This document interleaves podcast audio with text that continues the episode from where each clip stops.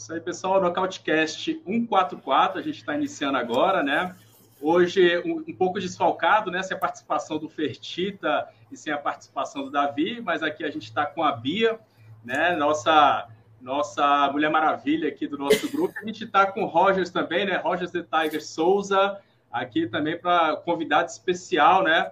Convidado super especial aí para somar com a gente. A gente vai começar, bater um papo com ele, né? Fazer uma introdução rápida aqui é, sobre o Rogers. Rogers, me corrige se eu estiver falando alguma bobagem aqui, né? Mas atualmente você está com 32 anos, o cartel de 10 vitórias, 5 derrotas. É, a última vez que você lutou foi, deixa eu verificar aqui, 2021, né? Você teve uma luta também. É, Rogers, é, fala um pouco para a gente, cara. Vamos começar falando um pouco sobre tua carreira. Eu, eu queria saber, assim, uma dúvida que eu tenho já de início, já a gente já, para quem não sabe, eu conheço o Rogers de longa data também, né? Já de muito tempo. Mas fala um pouco para a gente do teu background, fala um pouco é, das artes marciais que você treina, é, o que, que você, quais suas especialidades. Conta um pouco para a gente sobre isso também. É, boa noite, galera. É, Roger Souza, né? Roger The Tiger. É, sim, é, a gente já se conhece de um tempo, né? Praticamente desde quando eu comecei. É, já fizemos sparring juntos, já treinamos juntos, então é, a gente tem, tem, uma história boa junto, né? É, eu comecei no, no, no, Pará, né? Na, aqui na cidade de Parauapebas, ah, mas acabou que depois de um tempo vi que o espaço estava bem pequeno aqui dentro, né? Difícil de crescer. Fui procurar novos aires e consegui aí um destaque dentro do estado de Minas Gerais e depois o destaque nacional e internacional. Legal, legal. E em relação às artes marciais, é, o que eu sei já é que você é a faixa preta de jiu-jitsu, eu vi que você já treinou boxe, eu vi que você já treinou muay thai, você chegou a aprofundar em todas essas artes, como é que tá hoje? Sim, sim, uh, sempre treinando como profissional e competindo, né, em cada modalidade, então é, eu sempre fui competidor, sempre muito, fui muito, muito fã de competir, né? Então, eu sempre competi, sempre tudo separado, tanto jiu-jitsu, boxe, muay thai, kickboxing, que eu luto na modalidade K1, né? O, o boxe em si, que já lutei dentro do estado de Minas Gerais muitas vezes. Então, graças a Deus, é, eu tenho, tenho um currículo bom fora o MMA, né? Perfeito. É, pode falar. Ô, Rogers, deixa eu te perguntar uma coisa bem legal, bem extensa sua, né, sua carreira, né? Eu queria saber como começou, como você se apaixonou aí por, pelas artes marciais, qual delas que, que foi a sua, o seu o inicial aí, onde você entrou, com quantos anos começou, é bem legal. Eu gosto muito porque eu acho bem legal quando a gente conversa entre a gente e os fãs, a gente sempre fica, ai, começou porque eu fui treinar, fazer uma aula, fui treinar um Muay Thai, achei legal e comecei a acompanhar os esportes. Então, assim, como você entrou nas artes marciais, Miss? Então, a, a, minha história é até um pouco engraçada, né? É, já, já aconteceu outro, uma outra entrevista, né, um podcast, é, com um amigo meu, Sandri Vaz Campos, é, grande announcer do MMA, nos grandes eventos nacionais, e foi através de um amigo, né, na realidade. É, eu não, não praticava nada, eu era meio, como é que eu posso falar, um rapaz indisciplinado. É, e através de um amigo, que tinha um amigo que era praticante karatê, e eu falei assim, eu quero esse cara. Aí eu falei assim, então vou chamar ele, você se desenrola. Eu falei assim, beleza. Só que o cara me bateu muito, mas muito. Só que cansou de me bater e eu queria continuar e ele desistiu. Então, se for por desistência, ele perdeu. Uh, aí, depois disso, ele me apresentou uh, saudoso mestre Slander, né? Slander Souza, faleceu em 2018. E aí eu comecei na prática do jiu-jitsu e logo em seguida no Muay Thai, com o, o Farinha, né, que onde eu conheci o Joadson. Então, é, depois disso, em 2010, eu fiz minha primeira luta de MMA, só que aqui no Pará é um pouco diferente, tá, do Brasil. Aqui no Pará você primeiro troca porrada, sai sangue, vai depois virar profissional, que não vai pro Sherdog. Então, é, eu tenho algumas, algumas lutas fora do Sherdog, né? É, então, essas não, não são computadas. Mas aqui dentro do Pará eu fiz boas lutas, é, fiquei um bom tempo. Eu comecei, eu era bem magrelo, né? Comecei de 8,4, subi para 9,3 e hoje sou luta de pesado. É, e nesse meu termo, sempre continuei praticando, competindo muito no jiu-jitsu, competi pouco no Muay Thai aqui dentro do Pará, mas lá em Minas Gerais eu competi bem mais. É, boxe e kickbox também.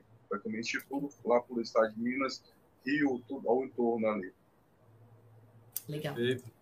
E, tira, tira uma dúvida, é, a gente, é, dessas artes marciais, qual que você, você sentiu, vamos dizer, mais dificuldade, né? Que você sentiu, não, isso aqui eu preciso de uma atenção a mais, eu preciso de, de, de um tempo a mais para poder pegar isso aqui que eu acho que, que já é mais complexo, que requer um tempo mais de, de efetividade. Qual que você, de, de todas que você treinou, você, você sentiu isso? Então, é, como dizem meus amigos até hoje, né? Eu sou um lutador que não tem guarda, então é complicado para mim. Eu sempre tentei melhorar o meu boxe, o boxe que me, me salvou, né? Na realidade, né? Pro, pro MMA, mas o, sempre dei mais prioridade às técnicas de boxe. E ah, eu sempre gostei de ser striker, né? Apesar de ser faixa preta de jiu-jitsu, ter começado no jiu-jitsu primeiro, eu sempre gostei de ser striker pro MMA. Eu acho mais vendável. É, a galera gosta de ver os dois saindo na porrada até um cair. Então, é, eu sempre tentei procurar minha, minha qualidade de pé. Ah, legal. Muito bom. Aqui, tira uma dúvida. Você falou sobre os eventos aqui, né? Sobre o início da carreira. A gente vê que para os interiores, não só do Pará, né? A gente vê que no, no Brasil de forma geral, mas é, eu acho que para o norte e nordeste tem um pouco mais disso também, de ser, não ter tanta regulamentação, né? Que nem você falou, a gente luta, mas não não acaba sendo, entre aspas, oficial, porque não vai para o Sherdog, não fica no dentro do seu cartel, né? Coisas do tipo. É, pode falar um pouco de como que foi o desafio de, de poder sair dessa zona do, de eventos menores para poder pegar eventos dos quais já é, é, eram considerados oficiais? O, quais foram os desafios em relação a contatos ou desafios financeiros, ou algo do tipo? O que, que foi necessário né, para cruzar essa ponte desses é, eventos menores para eventos maiores? Uh, então, uh, mesmo falar, depois que eu virei o profissional, né, depois que eu fui lá para Minas Gerais, daí eu fui descobrir o que era Sherdog, o que tinha que fazer para ter esse currículo eletrônico né, da MMA. É, eu já tinha, acho que base 10 ou 12 lutas aqui no Pará. E lá em Minas Gerais, é, é, é outra história também que envolve um amigo, né? Eu fui para ajudar ele a treinar para um evento, acabou que a gente fazendo um sparring, ele se lesionou e eu tive que ocupar a vaga dele. Eu tava com 102, 105 quilos, ele tava pesadão, 110, 118. Aí você vai ter que lutar no meu lugar. Eu falei assim, não, pô, ainda não luto pesado não, luto de meio. Ele não, você vai, você consegue bater, você vai bater naquele cara também. Aí eu falei assim, é, só tava te treinando, não é possível que eu vou lá levar um pau, né? E daí tá entra aquela parte da questão financeira, né? É, eu tava lá para ficar dois meses só, e ele tava me bancando, então eu faço, assim, é, querendo ou não, vai ser mil e mil quinhentos conto no bolso, né? Eu vou, vou lá pegar essa moleza aí. No máximo, mais retardado, eu levo umas porradas saio com 500, tá bom. Aí fui, acabou que não durou um minuto e meio, consegui nocautear o meu adversário. Mas, é, como eu falei, eu já tinha experiência de 10 lutas, 10, não, 12, 12 lutas, isso, é, aqui dentro do, do, do, Pará, né? E o cara tava na quarta luta dele, era um só striker, era capoeirista, né? Sem falar que é só striker, né? Que, o, tem alguns capoeiristas que são um pouco amarrados nessa questão de querer evoluir, né? Sair um pouco da zona de conforto deles. Ah, mas, é, voltando ao nosso assunto, né? É, lá em Minas Gerais, ah, como aqui também, para poder ir para os eventos, eu tinha que trabalhar. Então, eu tinha que dar meu jeito. A, na, na, a vida de, de, atleta iniciante não é fácil. E eu ficava com muito receio da questão de, ah, é, eu tenho que me virar. É, eu quero isso mesmo para mim. É, e a vida de atleta é se abdicar de muita coisa. Então, ah, tem farrinha, não vou a sair à noite, não vou, prefiro estar trabalhando. Hoje em dia eu não gosto de festa, eu prefiro estar, estar trabalhando numa festa do que numa festa. Então, se é para fazer alguma coisa, é lá na casa de um amigo. Um amigo me convida, eu vou. Mas dizer que eu vou para uma festa para os outros ficarem esbarrando em mim, ou do nada um bebo vir querer me abraçar, ou o cara fumando perto de mim, ou pisando no meu pé, eu não, não tenho muita paciência, eu prefiro ficar na minha casa. Mas é, era trabalhando, né? O que apareceu eu tava pegando para poder ter meu tempo livre, poder fazer os treinos e pegar os eventos, né? E não é fácil. Então, tem aluguel, tem alimentação, tem, como eu estava de 93, então tinha que ter uma alimentação um pouquinho melhor. É, o apoio financeiro de, de patrocinador para quem está iniciando é muito difícil, porque você não tem nada para mostrar. Tanto que dentro, lá dentro mesmo da cidade que eu morava, é, foi, foi a época que eu acho que mais senti nessa questão de patrocínio. Que eu, uh, um amigo meu, esse amigo meu, era patrocinado pela uma empresa suplemento. É, eu cheguei através dele, né, para conversar com, com a gerente, né? Ela simplesmente virou para mim, mas quem é você para a gente poder te patrocinar? O que você vai trazer de retorno? E eu não era ligado nesse negócio de rede social também, era pior ainda. Aí a eu falei assim, você não tem nada para oferecer pra gente. Você tem o quê? Cinco lutas no interiorzinho aqui, não vai aparecer para lugar nenhum. Aí eu peguei, o que falar, o quê, né? Só fiquei calado, só agradeci por ela ter me recebido e fui embora. Aí eu peguei e coloquei na minha cabeça, ah, velho, a partir de agora, nem que eu morra trabalhando, fiz bico de. Lá eu virei, é, lá em Minas Gerais, chamado de marido de aluguel. É, eletricista, encanador, pedreiro, marceneiro, é, trocador de lâmpada, passeava com cachorro na rua, fazia tudo para poder ter um retorno, para poder ter meu tempo livre, poder treinar e conseguir me sustentar, né? Aí nisso fomos evoluindo uh, e, e, é isso. Ah, legal. Você tem alguma pergunta, Bia? Ele falou é, é bem legal essa parte de falar sobre a questão financeira, porque realmente a gente imagina que seja caro mesmo, né? Porque não é só lá, que nem a gente pensa, é só lá e treinar. E tem toda a questão, tem físico, tem muita coisa. Quanto é um camp, assim, tipo, o que se gasta nisso tudo, o que envolve tudo isso?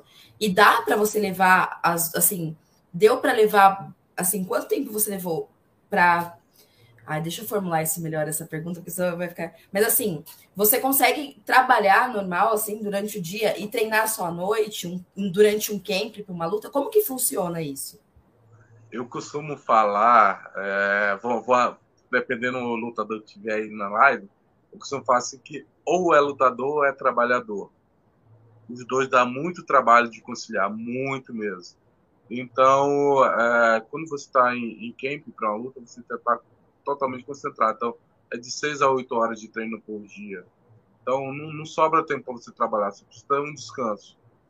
E nesse meio do descanso você vai estar tá pilhado, querendo assistir o seu adversário, para estar tá bolando coisa na sua cabeça. Aí você sempre vai estar tá querendo estar tá colado no seu, no seu corner, no seu treinador lá para estar tá conversando com ele sobre estratégia. E não, não, não sobra tempo para você pensar assim, ah, ah não, ah, meu serviço, ah não, vou supor, eu ainda atuo na área de segurança, mas eu sou da área de segurança pessoal, então eu tenho um, um, status um pouco melhor, né? Consigo ter um descanso maior, poderia até estar tá treinando mais focado, mas minha equipe é lá em Belo Horizonte. Uma agenda mais flexível, no caso, né? Isso. Aí se torna bem mais fácil, ganho bem melhor agora, fora que a questão de 2018 para cá, lutando fora do país, graças a Deus a minha situação financeira deu uma melhorada. Então, é uma preocupação menos para mim.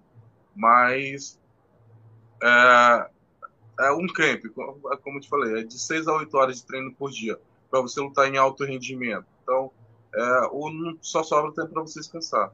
E mesmo assim, dá você, você descansando, seu corpo chega a dar um staffzinho que já aconteceu comigo, do, do nada meu peso começar a baixar, de, de pesado, que é lutando com 110, 105 quilos, que é, entrou no, meio que no, meu corpo entrou na depressão, queria um descanso eu não podia dar. Porque tem isso também, né? A gente, assim, não é uma máquina, né? Então tem que, além de treinos e lidar com isso, ainda tem que lidar com descanso, porque a, o corpo pede também, né? É complicado, Exato. difícil. Ou seja, a luta duas vezes, é dentro e fora do camp, né, Rogers? É, dizem que peso pesado não sofre tanto porque não tem que baixar peso. Mentira. É bem mais difícil manter uma performance alta de, da, da galera da, da, do meu peso. Porque você não se você for um cara lento e que morre no primeiro round, vão te criticar. Então você tem que dar o melhor para poder lutar pelo menos três rounds.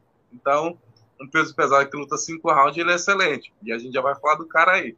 O cara é, é, muito complicado, né? Porque se a gente está muito mais pesado e não está acostumado com isso, vamos supor, né? A pessoa que luta de pesado, mas tem um porte mais atlético ali, ela meio que vai treinando para se acostumar ao quê? Ter agilidade com aquele peso, com aquele corpo, né? Então, se a pessoa se deixa ficar muito pesada, a gente percebe por nós mesmos, né? em casa, assim, às vezes, quando a gente fala assim, fica muito tempo trabalhando em home office, sai e fala, meu, andei dois, cinco minutinhos tô morrendo. Então, para o atleta também é isso, se ele se deixa ficar desleixado, assim, né? Mesmo que seja para as categorias mais pesadas, ele perde dentro da própria luta também, né? Perde muitas coisas, né? Agilidade, cansa mais rápido.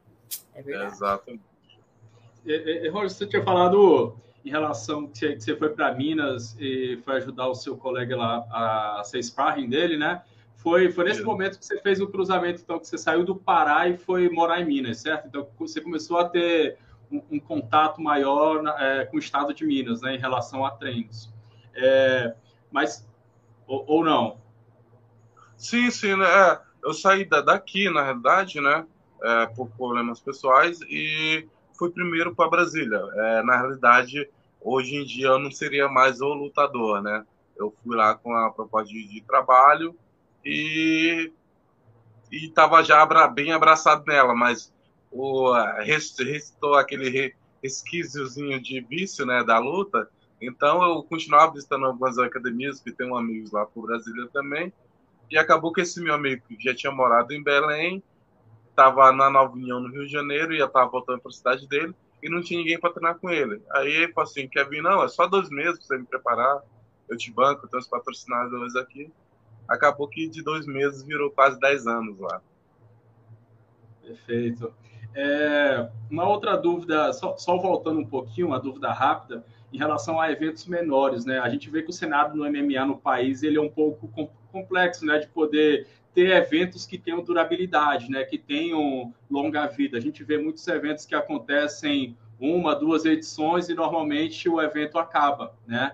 É, aqui, aqui para o norte, para o interior do Pará, esses eventos menores, pode falar é, é, um pouco sobre como era a questão de estrutura, a parte médica e até salário, se for possível também, claro. Mas como é que funciona, né? É, compensa em relação financeiramente lutar nesses eventos? Ou, ou é mais mesmo para poder pegar uma experiência? Quais eram os desafios dentro desse tipo de evento? É, eu vejo da seguinte forma: sempre vai ter que ter um começo, né? É, e tipo, o financeiro realmente não é bom. Se você vai falar que luta no hoje, fala, não desmerecendo, mas hoje, hoje, se você fala luto no Brasil, você não luta por dinheiro, você luta por questão de aparecer para uma proposta melhor, de preferência fora do país. É, então, as lutas no Brasil em si é para poder dar um, um, um upzinho na carreira é, de, de mídia não financeira. Uh, talvez tem, tem atleta aí que consegue trabalhar com a rede social e consegue patrocínio, então consegue viver até bem. Mas fora isso daí, falar assim que o valor, o salário de luta é bom no Brasil, não é. E aqui dentro, falando aqui dentro do Pará, teve o que? Eu comecei em 2010, fui embora daqui em 2012. Teve mês que eu fiz duas lutas, três lutas no mesmo mês. Então, é, aqui rola muito evento rinha, né? Mas rola muito. Então, se o cara quiser manter os seus mil, dois mil reais por mês, ele consegue, mas levando, trocando porrada, né? De uma forma meio errada, né? De trabalhar. Perigoso, né? Então, Três lutas no mês. É. Tanto que hoje, hoje em dia, né? Graças a Deus, tem um ótimo empresário que é um cara que eu admiro muito, que, como é que eu falo assim, ele conseguiu me fazer assinar um contrato com o coração. Então, é, o Marcelo Brigadeiro, né, lá da, da Aspera Fatinho, lá em Balneário Camboriú. Então, é um cara que me ensinou muito dessa área de MMA, não como lutador, mas a, a parte de entender o que é um empresário, o que é um treinador, o que é um, um, um manager de evento, o que é um olheiro. Então, são, são pessoas totalmente distintas uma da outra, cada um na sua área. Então, se o cara é treinador, ele não vai conseguir ser empresário. Ele não tem vida para ser empresário. O empresário tem que estar o tempo todo conversando com, com pessoas influentes para poder te colocar num, num evento grande. O treinador é só treinador. Ele não tem gabarito para estar brigando com, com um organizador de evento para poder estar pagando bem. entendeu? Ele vai querer te colocar para lutar, só isso. Então, tem muito atleta que se perde por causa do treinador. Que o treinador assim, ah, não, o cara tá querendo me roubar meu atleta. Não é. O cara vai trabalhar para ti. Eu costumo falar, o brigadeiro para mim é o melhor patrão que eu tenho. Porque ele gosta de dinheiro, eu também gosto. Então ele não me deixa parado. Tanto que ano passado foram três lutas, né? Num ano meio caótico, né? Apesar que 2020 eu não lutei, mas 2019 foram quatro lutas e 2020 foram três. Então, é, 2021 foram três lutas. Então, para mim foi um ano muito bom. Muito bom. Tira uma dúvida. Em 2017 você ganhou o cinturão do Jungle Fight, né? Do peso pesado, né? Isso. Foi em 2017, certo?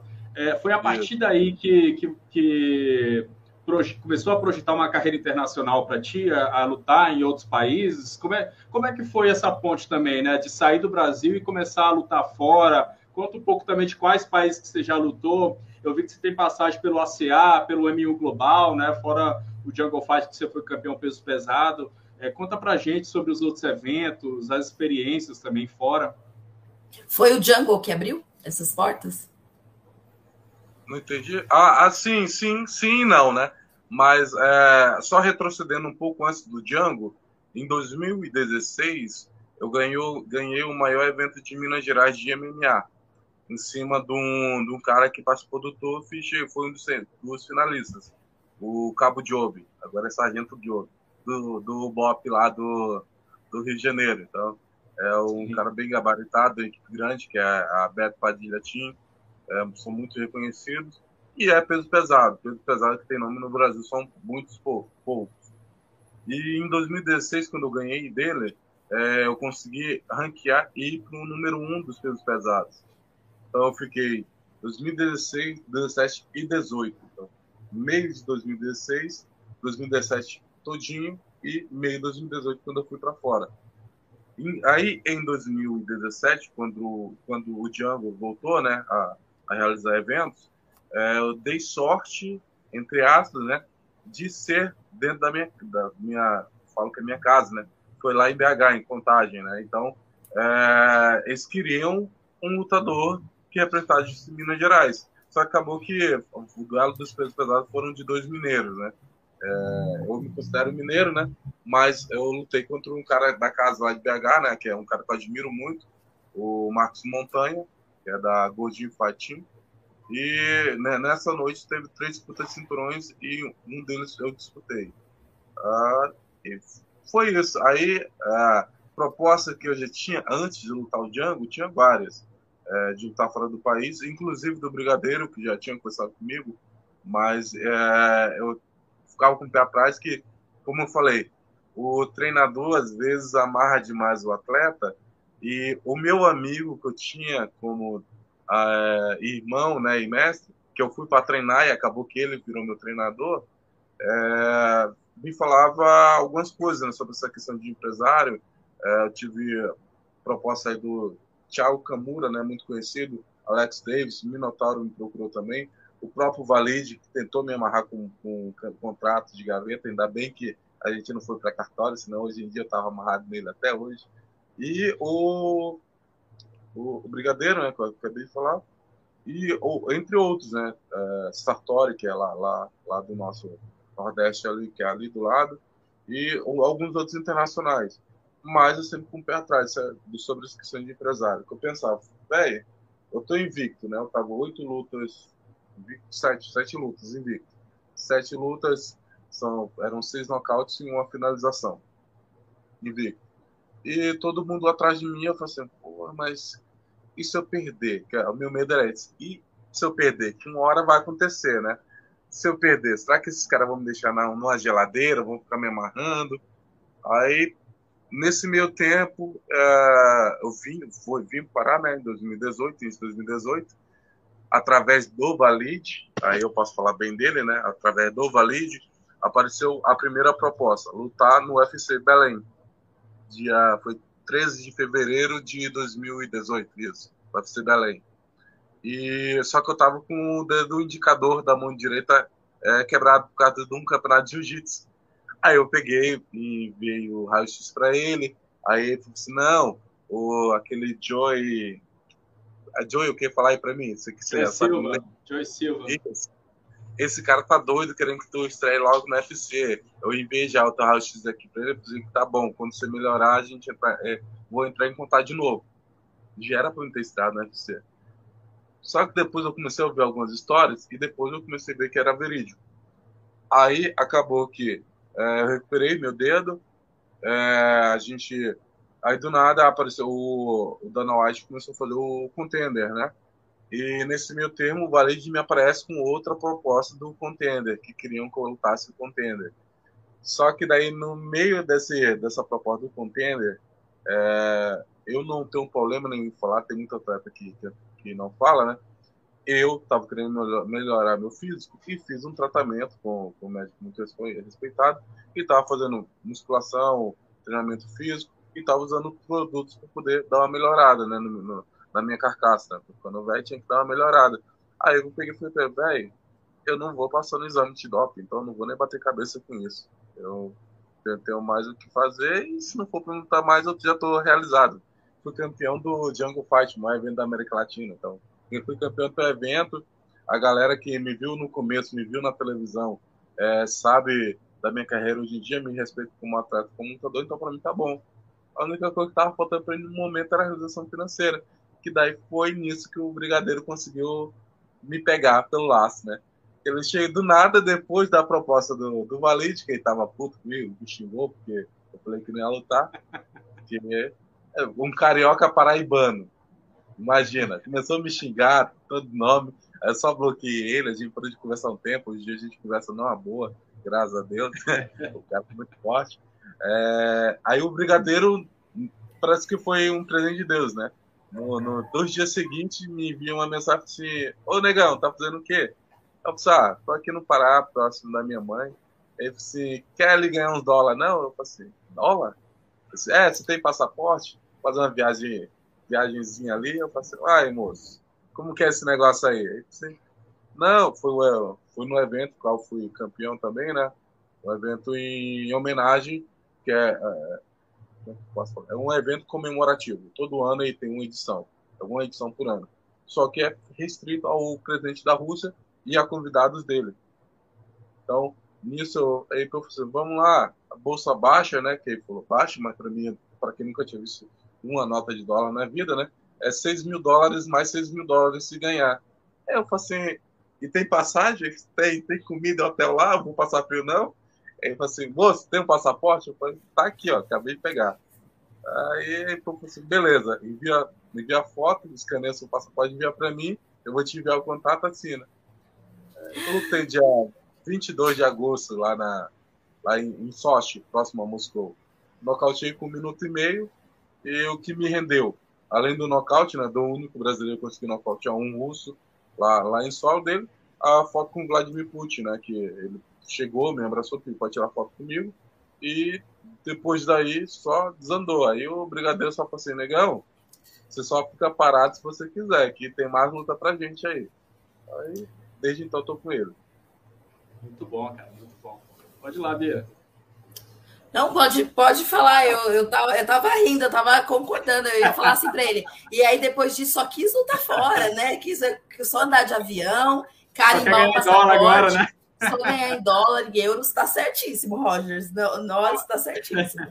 Então, mas aproveitando aqui que você entrou no, na conversa da Rússia, essa foi a primeira vez que você, que você foi para a Rússia, no caso? Isso, isso. Minha foi primeira luta internacional foi ela.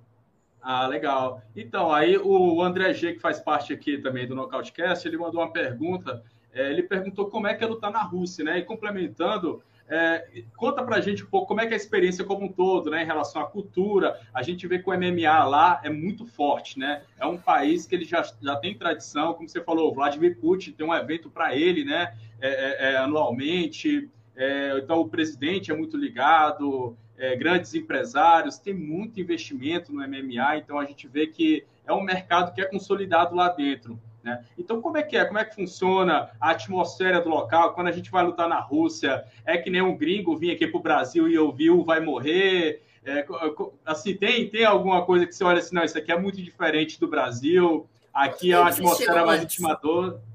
Oi, oi, oi, Bia. Quanto, quanto tempo também vocês chegam antes lá? Né? Tipo, Isso. não chegar em cima da hora. Com quanto tempo você chega lá para uma luta? também. Então, começando ali pelo Joates, né? Tem, tem sim. Você só não entende o que eles falam, mas eu tanto sei que eles me xingam muito. eu só não entendo. Mas eu sou, como eu posso falar, eu sou um atleta bem, bem pacífico.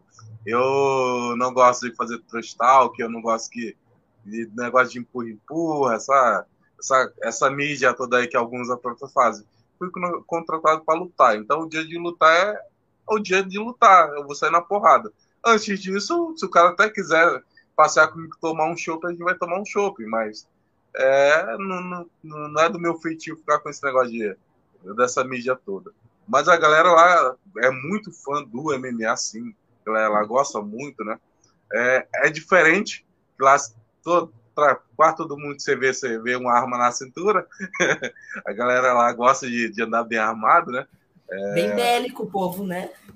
É, e fora que tem a questão é, cultural deles, né? Uh, a, a, alguns países, algumas cidades dentro da Rússia que eu fui lutar são eles são muito conservadores. Já em outras, tipo Sochi, que é uma capital já capital não, né? Próximo da capital, uma cidade turística, então é um pouco mais a, a, acolhedora. Mas se você for para uma cidade que é mais tradicional, nem inglês eles querem falar com você. É só a língua deles e você se virar com um tradutor que às vezes até trava com a língua deles. Mas é, tirando daí, eles tratam a gente até bem. É, então, sobre a questão do, do tempo para luta, né?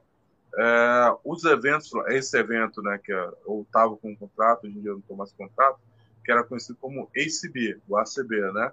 Agora virou ACA. Ele, uma outra academia lá mais forte comprou o evento e mudou a, outra, a última sigla, né? Colocou o ACA, né? Que eles chamam lá.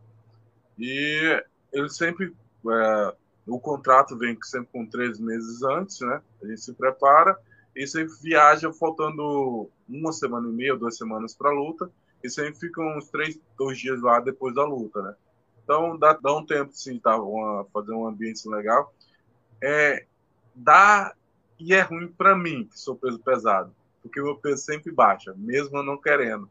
É uma alimentaçãozinha meio assim, uma comida sem sal, né? Mais fácil falar, né? Uma comida meio assim que é difícil de descer. Mas é isso. É, graças a Deus a gente sempre coloca a gente nos melhores lugares, né? Então eu não tenho o que reclamar disso, dessa parte. Agora o Davi, que é o nosso host aqui do Nocautecast, que não pôde participar com a gente hoje, que faz uma, umas, né, umas charges bem legais de MMA, ele perguntou o seguinte aqui no nosso grupo: se você já viu algum algum atleta que não seja russo ganhar por decisão na Rússia, porque aquele povo lá, ou a gente mata para ganhar deles, porque os juízes eles são nacionalistas ali, hein? O que, que rola? Ah, algum atleta russo não ganhar por pontos? É, se você já viu. Assim, eu, eu, eu, não, eu não, não, não, não posso falar que eu nunca vi porque eu bati, né? Não, né? só que ele era do Azerbaijão, né? Mas o evento era russo. Então, Azerbaijão e Rússia é quase a mesma coisa. Tem a mesma língua em si, né? É, mas eu bati nele três rounds, quebrei o, esse, esse polegar aqui da mão direita é, no segundo round, e mesmo assim eu tive que continuar lutando com ele. Hoje não, não quis cair de jeito nenhum, foi a, a, luta que eu fiz na China, né? Pelo M1, mas levei três rounds, decisão unânime, então é, eu, eu costumo falar que depende do desempenho. É, no próprio ACA, vários amigos meus já levaram. Tem o Felipe Freud, que é de Belém, que mora no Rio, né, que é da Nova União, já levou por pontos também. Só que é um cara que é excelente strike e finalizador. Então, a intenção sempre é nunca deixar na mão do juiz, né? Porque, querendo ou não, os caras lá estão vivos também. Os caras lá têm mão, né? Muita mão. Sim. Rogers, outra, agora outra pergunta. Você falou que quando você vai para outros países, assim, que é ruim a comida, assim, como você tem que manter o seu peso, você acaba perdendo peso. Você acompanha o UFC, provavelmente, né? E sabe que o John Jones está querendo subir de categoria.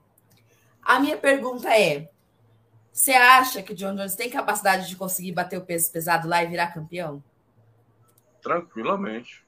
Acha, então... acha que ele tem. Que o problema dele não lutar ainda é essa questão do peso, de conseguir bater um peso legal? Porque você falou que para você manter, você meio que fica ali. Será que ele, para esse, esse tempo todo que ele está demorando para lutar uma, fazer uma luta no pesado é sobre isso? É por isso? Não, o problema dele é mais questão pessoal e questão do, do empresário, né? É, e a questão midiática, né? Que hoje virou UFC. Mas se for falar de, de peso pesado abaixo de 110, a gente vai falar agora aí do, do Ciro Guenho, que é um cara que é conhecido como bailarino francês. O cara é excelente, é um cara abaixo do, do, do da galera que é peso pesado é de 100, pra, a gente costuma falar que é de 110 para cima, ele é abaixo de 110. Só que ele é grandão, é muito atlético e consegue fazer o trabalho, né? Então, é, se ele ainda, ainda não lutou, é, é questão empresarial isso aí. No, eu creio que não tem nada a ver com questão de peso. Porque sempre foi pesou acima de 100 para poder lutar. Então, o peso dele sempre foi 105 quilos. Ele subir mais 5 quilos não, não faz muita diferença, não. Entendi. Ah, legal. E, e Rogers, e fala um pouquinho para a gente, é, quando você começou no MMA, né, na sua carreira como um todo, você já passou por, alguma, por algumas academias, você, você até me corrija se eu estiver errado, você pode falar quais academias? Eu ouvi que você já fez parte da Nova União também, né, já treinou lá um tempo. É, você pode falar um pouco mais sobre as academias que você treinou? Hoje você está na Alcatel MMA, né, como você falou que não, é, a BH Rhinos fechou, né? É, fala um pouco para a gente das suas passagens. Sim, sim. É, é, é, através desse meu amigo, né, é, lá de Minas Gerais, eu fiquei um bom, uns seis meses no Rio de Janeiro, lá no Flamengo, né, na Nova União, treinando com a galera de lá. E foi quando eu conheci o, o Júnior Cigano, que ainda estava lá, Francis Mabodão, que é um cara que é ex-UFC também, que eu admiro demais, que me abraçou para ser o sparring dele, né? Eu tava 9-3, ele também 9-3. Então eu era, o, eu era o que apanhava dele e continuava sorrindo e ia todo dia. Os outros caras não. Além de os outros caras receber, levava porrada, sumia. Então, é, se eu já ganhava para estar tá lá para aquilo, né? Fora, além de, é, eu costumo falar, quando você se torna sparring um, de um cara é, mais é, conceituado, né? Que tem uma condição um pouco melhor que a sua, é, você consegue, além de ganhar no financeiro, você ganha um tratamento que você não tem, que é um fisioterapeuta, um nutricionista para cuidar de você, um preparador físico, você ganha um treinador que vai estar tá te corrigindo para poder você poder ajudar o cara que é o principal, o ator principal, né? Então, querendo ou não, você vai estar tá ganhando, além do financeiro, você vai estar tá ganhando muito conhecimento. Então, os caras não, não, não se ligavam nessa outra parte. Só achavam que estava sendo pago para levar porrada. Eu não. Ia lá, quanto mais eu podia aprender, melhor. E isso contribuiu muito, né? Na, nas minhas lutas nacionais, né? Que a maioria dos atletas nacionais não tem esse recurso. E contribuiu muito para a questão do, do status. E aí, saindo da Nova União, fui para BH Rinos, né? Do mestre Cristiano Tite, que é um cara Pô, sou fã demais do cara, fico até que falar pra falar que eu. Os amigos meus vão falar que sou baba-ovo dele, mas, pô, o cara tem muita história, não só no, no jiu-jitsu, né?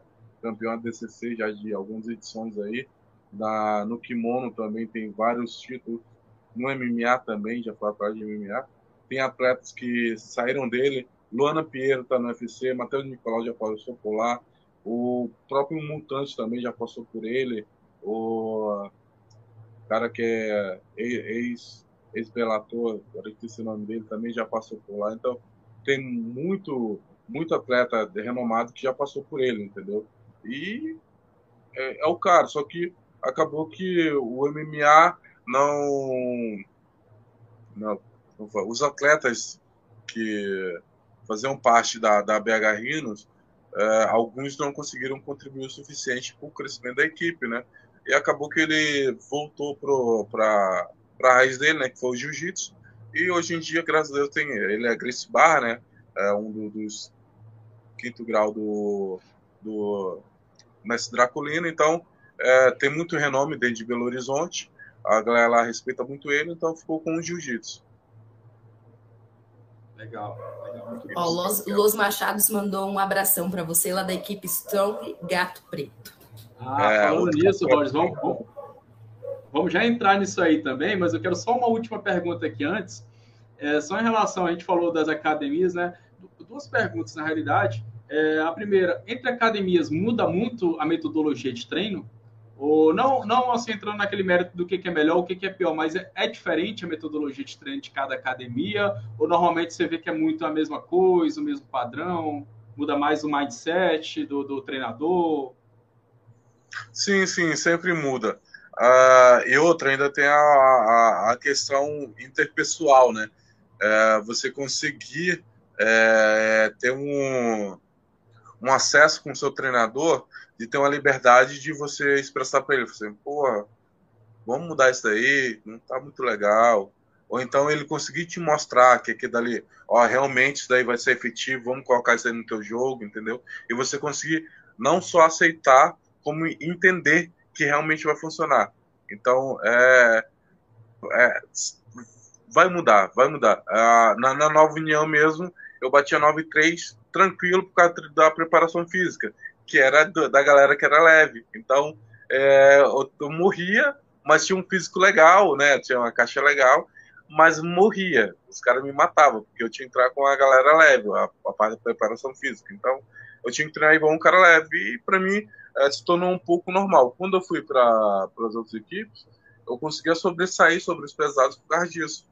Porque eu tinha um treino de um cara leve, conseguia ter o mesmo rendimento e os caras não, os caras faziam o treinão deles. Mas aí a gente vai adaptando, né? Os caras vai vendo também que é dar uma melhorada e a gente vai puxando junto. É, é, uma outra pergunta que eu queria fazer é em relação ao teu processo, tua carreira é, teu crescimento dentro do MMA? Teve alguém que tu te, te inspirou, algum atleta, algum treinador, ou, ou que, que você teve contato, ou mesmo que você via ali em algum evento maior, algum atleta mais conhecido? Teve alguém que assim que você falou, não, esse cara aqui, ele, sabe, ele, eu, eu quero chegar nesse patamar, ou, ou esse cara que ele me inspira a querer fazer diferente as coisas? Tem alguém assim que você tem em mente? Uh, de atletas que eu sempre admirei são muitos, né? Muitos do, do nosso esporte. Principalmente as nossas lendas aí, né? Que a maioria já aposentou e só fazem luta de Golden Boy. Mas, como eu costumo falar para a maioria da, das pessoas e ninguém acredita, é, a minha carreira não, não foi planejada, ela só aconteceu. Eu não. Foi, é, é a verdade é essa. Não, não planejei, foi acontecendo é, a cada erro, a cada acerto que eu tive na vida, hoje eu consegui chegar onde eu estou hoje. Mas, assim, ah, você almejava estar lutando internacionalmente, nunca passou na minha cabeça nem pegar um, um avião. Eu fui, eu andei de avião para lutar o Mundial de Jiu-Jitsu, para a prefeitura daqui. Mas fora daí era só ônibusão, tava ali no Maranhão, que é do lado, ou ali no, no Tocantins, mas ah, você vai passar igual fui para a China, 36 horas dentro de um avião, Deus, é mais. Não é bom, não. Mas eu nunca tinha planejado isso na minha vida e aconteceu. É, como eu falei, eu estou muito agradecido ao meu empresário, né? Então, é um cara que eu agradeço muito, que me ajudou muito. E é isso. Mas, Mas é o que torna legal, né?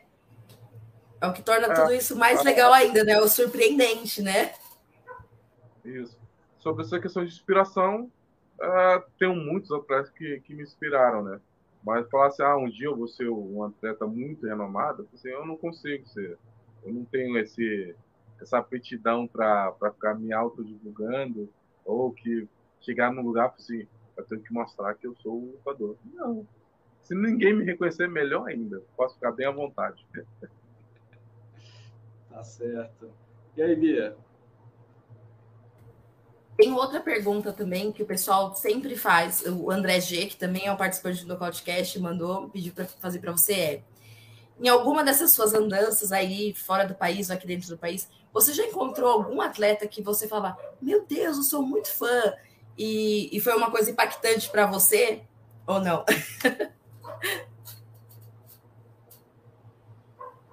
tá sem áudio. Tá no, tá no mudo. Tá sem áudio, Roger. Tá sem áudio.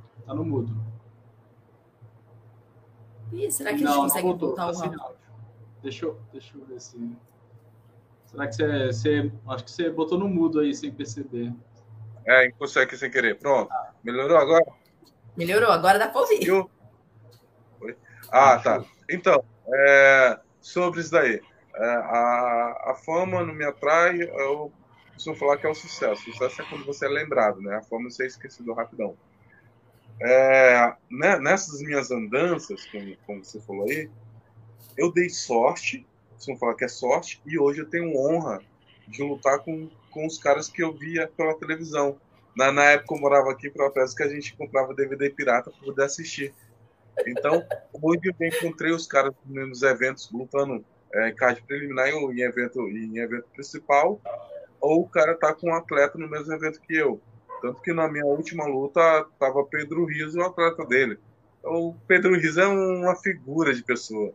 Tava, tá, tô doido para visitar a academia dele, que eu sempre tô recebendo convite da galera dele. Então tem são, são uns caras lendários. Então tem muito cara que é, a gente costuma falar o seguinte, é, eu, eu guardo muito dessa fala existe vida no MMA fora do UFC. Então, o UFC é o número um em mídia, só. Financeiro, pagando, tem muitos eventos que pagam bem mais. Então, hoje em dia eu recebo bem mais que a proposta que me fizeram, então para mim não compensa. Mas, é, sobre essa questão de, de atletas, é achar alguém no, no, meio da, da rua ou na, na mesma avião do seu lado, ou que está na mesma mesa que lá, tipo, brasileiro é brasileiro em todo lugar. Então, a gente chegava no hotel, sabia que até o a Davi Ramos tá, tá sempre com atleta lá no, no, no ACA. Então, é, a gente chega no, no, hotel, do nada, enquanto os caras, os caras vêm, conversam de boa contigo. Assim, não, você tá aqui na nossa mesa. Nós virou uma mesona. Era uma mesa para quatro pessoas, virou uma mesa para quatro. tudo junto, porque fala a mesma língua e se dá bem. Então, é, é isso. Só, uh, hoje eu posso estar no meio dessas pessoas e se tratar como igual. Então, para mim, é ótimo isso. É o que me faz sentir bem melhor. Muito bom. É, aproveitando, vamos entrar um pouquinho agora no, no momento atual, né? É, fala para gente o, o, primeiro ponto. Você falou que tem um projeto social, né, aqui no Pará. É, tem, você pode falar um pouco de como é que está funcionando, o que, que é? Também fala para a galera também, para o pessoal ficar informado. Então, a, a, a minha minha vontade sempre foi, é, como eu tive ajuda, né? pessoas que acreditaram em mim e me deram um apoio para isso, um apoio forte, né? Que até hoje eu tenho. Então eu falei assim, eu acho que eu posso retribuir, mas eu não preciso retribuir para as minhas pessoas que já estão bem. Então eu posso contribuir com pessoas que estão tentando, né? Que estão no, né, no, no, meio do caminho. E o Paulo Robson, o Gato Preto, que você conheceu, né? Aqui em Propebos, foi um dos caras que abriu as portas para mim e eu foi o prim primeiro cara aqui da cidade que eu vi lutando numa televisão, que a gente se juntou todo num barzinho para tomar refrigerante, e a luta dele no Arena Fatality, foi televisionado pelo canal Combate em 2011. Foi isso. Ele ganhou o cinturão, depois lutou Ox e tudo mais. Então, é um atleta que veio morar aqui, é, teve, fez várias lutas em grandes eventos no Brasil, mas devido à questão de saúde, teve que se aposentar um pouco mais cedo. E tá aí, quando eu vou vir para Paraupebas, pra, o cara puxou uma manopla para mim, igual meus treinadores lá em Belo Horizonte. O cara faz um rola de jiu-jitsu pegado comigo, igual os caras pesadão fazem. Então, é, é um cara que tem muita lenha ainda e estava apagado. Então, assim, eu vou tentar ajudar. E acabou que a minha, minha, minha estadia hoje aqui em Paraupebas se deve a amigos que eu fiz, né? É, no ano de campanha aí, acabei, acabei conseguindo entrar no, no, no meio aí, é um, um, espaço, e fiz amigos que hoje em dia conseguiram me ajudar é, para mim poder ajudar outras pessoas. Então, hoje em dia a gente tem um projeto, né, que é, faz, é, é fazer o bem faz bem, através do jiu-jitsu, né? Então, é, a, o meu amigo é, Rosinaldo, né, do Abadá Capoeira, que tem a associação, colocou o jiu-jitsu dentro para poder me ajudar é, e consegui colocar o Paulo Robson como professor. Então, ajudou muito, tanto ele, né, a questão financeira, a, e me ajuda muito a, essa questão de realização, né, que é tá ajudando outras pessoas, ou crianças, né, que é, essa, esse era o meu objetivo, e de repente um dia vai que eu formo um, um guerreirinho aí que está saindo na porrada com os outros, e eu tô lá olha eu aqui aparecendo também, não só como. Eu, eu, eu, ia perguntar isso agora, né? Se você tinha pretensão de após aposentar como lutador, né, virar treinador, né, montar a própria equipe. Já com projeto social, normalmente a gente vê que em projetos sociais você começa a descobrir novos talentos também, né? O projeto social ele é ótimo também para pegar pessoas das quais normalmente não teriam oportunidades, né? E poder dar a oportunidade dela mostrar o talento, mostrar a dedicação. Então, você tem pretensão depois de, é, da carreira é, como lutador, ou até durante também, montar a própria equipe, começar a treinar novos lutadores, algo do tipo, entrar para competições? Sim, sim, sim. Esse, esse é um do, dos meus principais objetivos, né? É, hoje em dia, como trabalhador, né? Se falar assim, que eu dei, eu um time, né? Do lutador, hoje eu estou como trabalhador, então sempre correndo atrás disso, sempre fazendo uma divulgaçãozinha, correndo atrás, indo ali, ali. Eu assim, opa, tem, tá faltando kimono, opa, tá faltando espaço legal para treinar, tá faltando tatame. O que, que a gente pode fazer para melhorar? Ah, conheci um empresário fulano de tal, ele pode me ajudar futuramente, beleza. O dia que tiver um evento, vamos colocar logo marca dele no kimono levar pro evento. Só um minuto. Não é Covid nem a H3N2, viu? É tosse garganta secou. É, então, eu sempre estou correndo atrás disso, né? É, e quando meu empresário fala assim, pode, tem uma guerra ali para você bater, então, é, correr, me preparar e ir para a luta. Mas, sim, esse é o objetivo. É, o, o do projeto é Fazer o Bem, faz bem através da CEMEL e a Associação Aba da Capoeira, né, do professor Rosinaldo Pintado.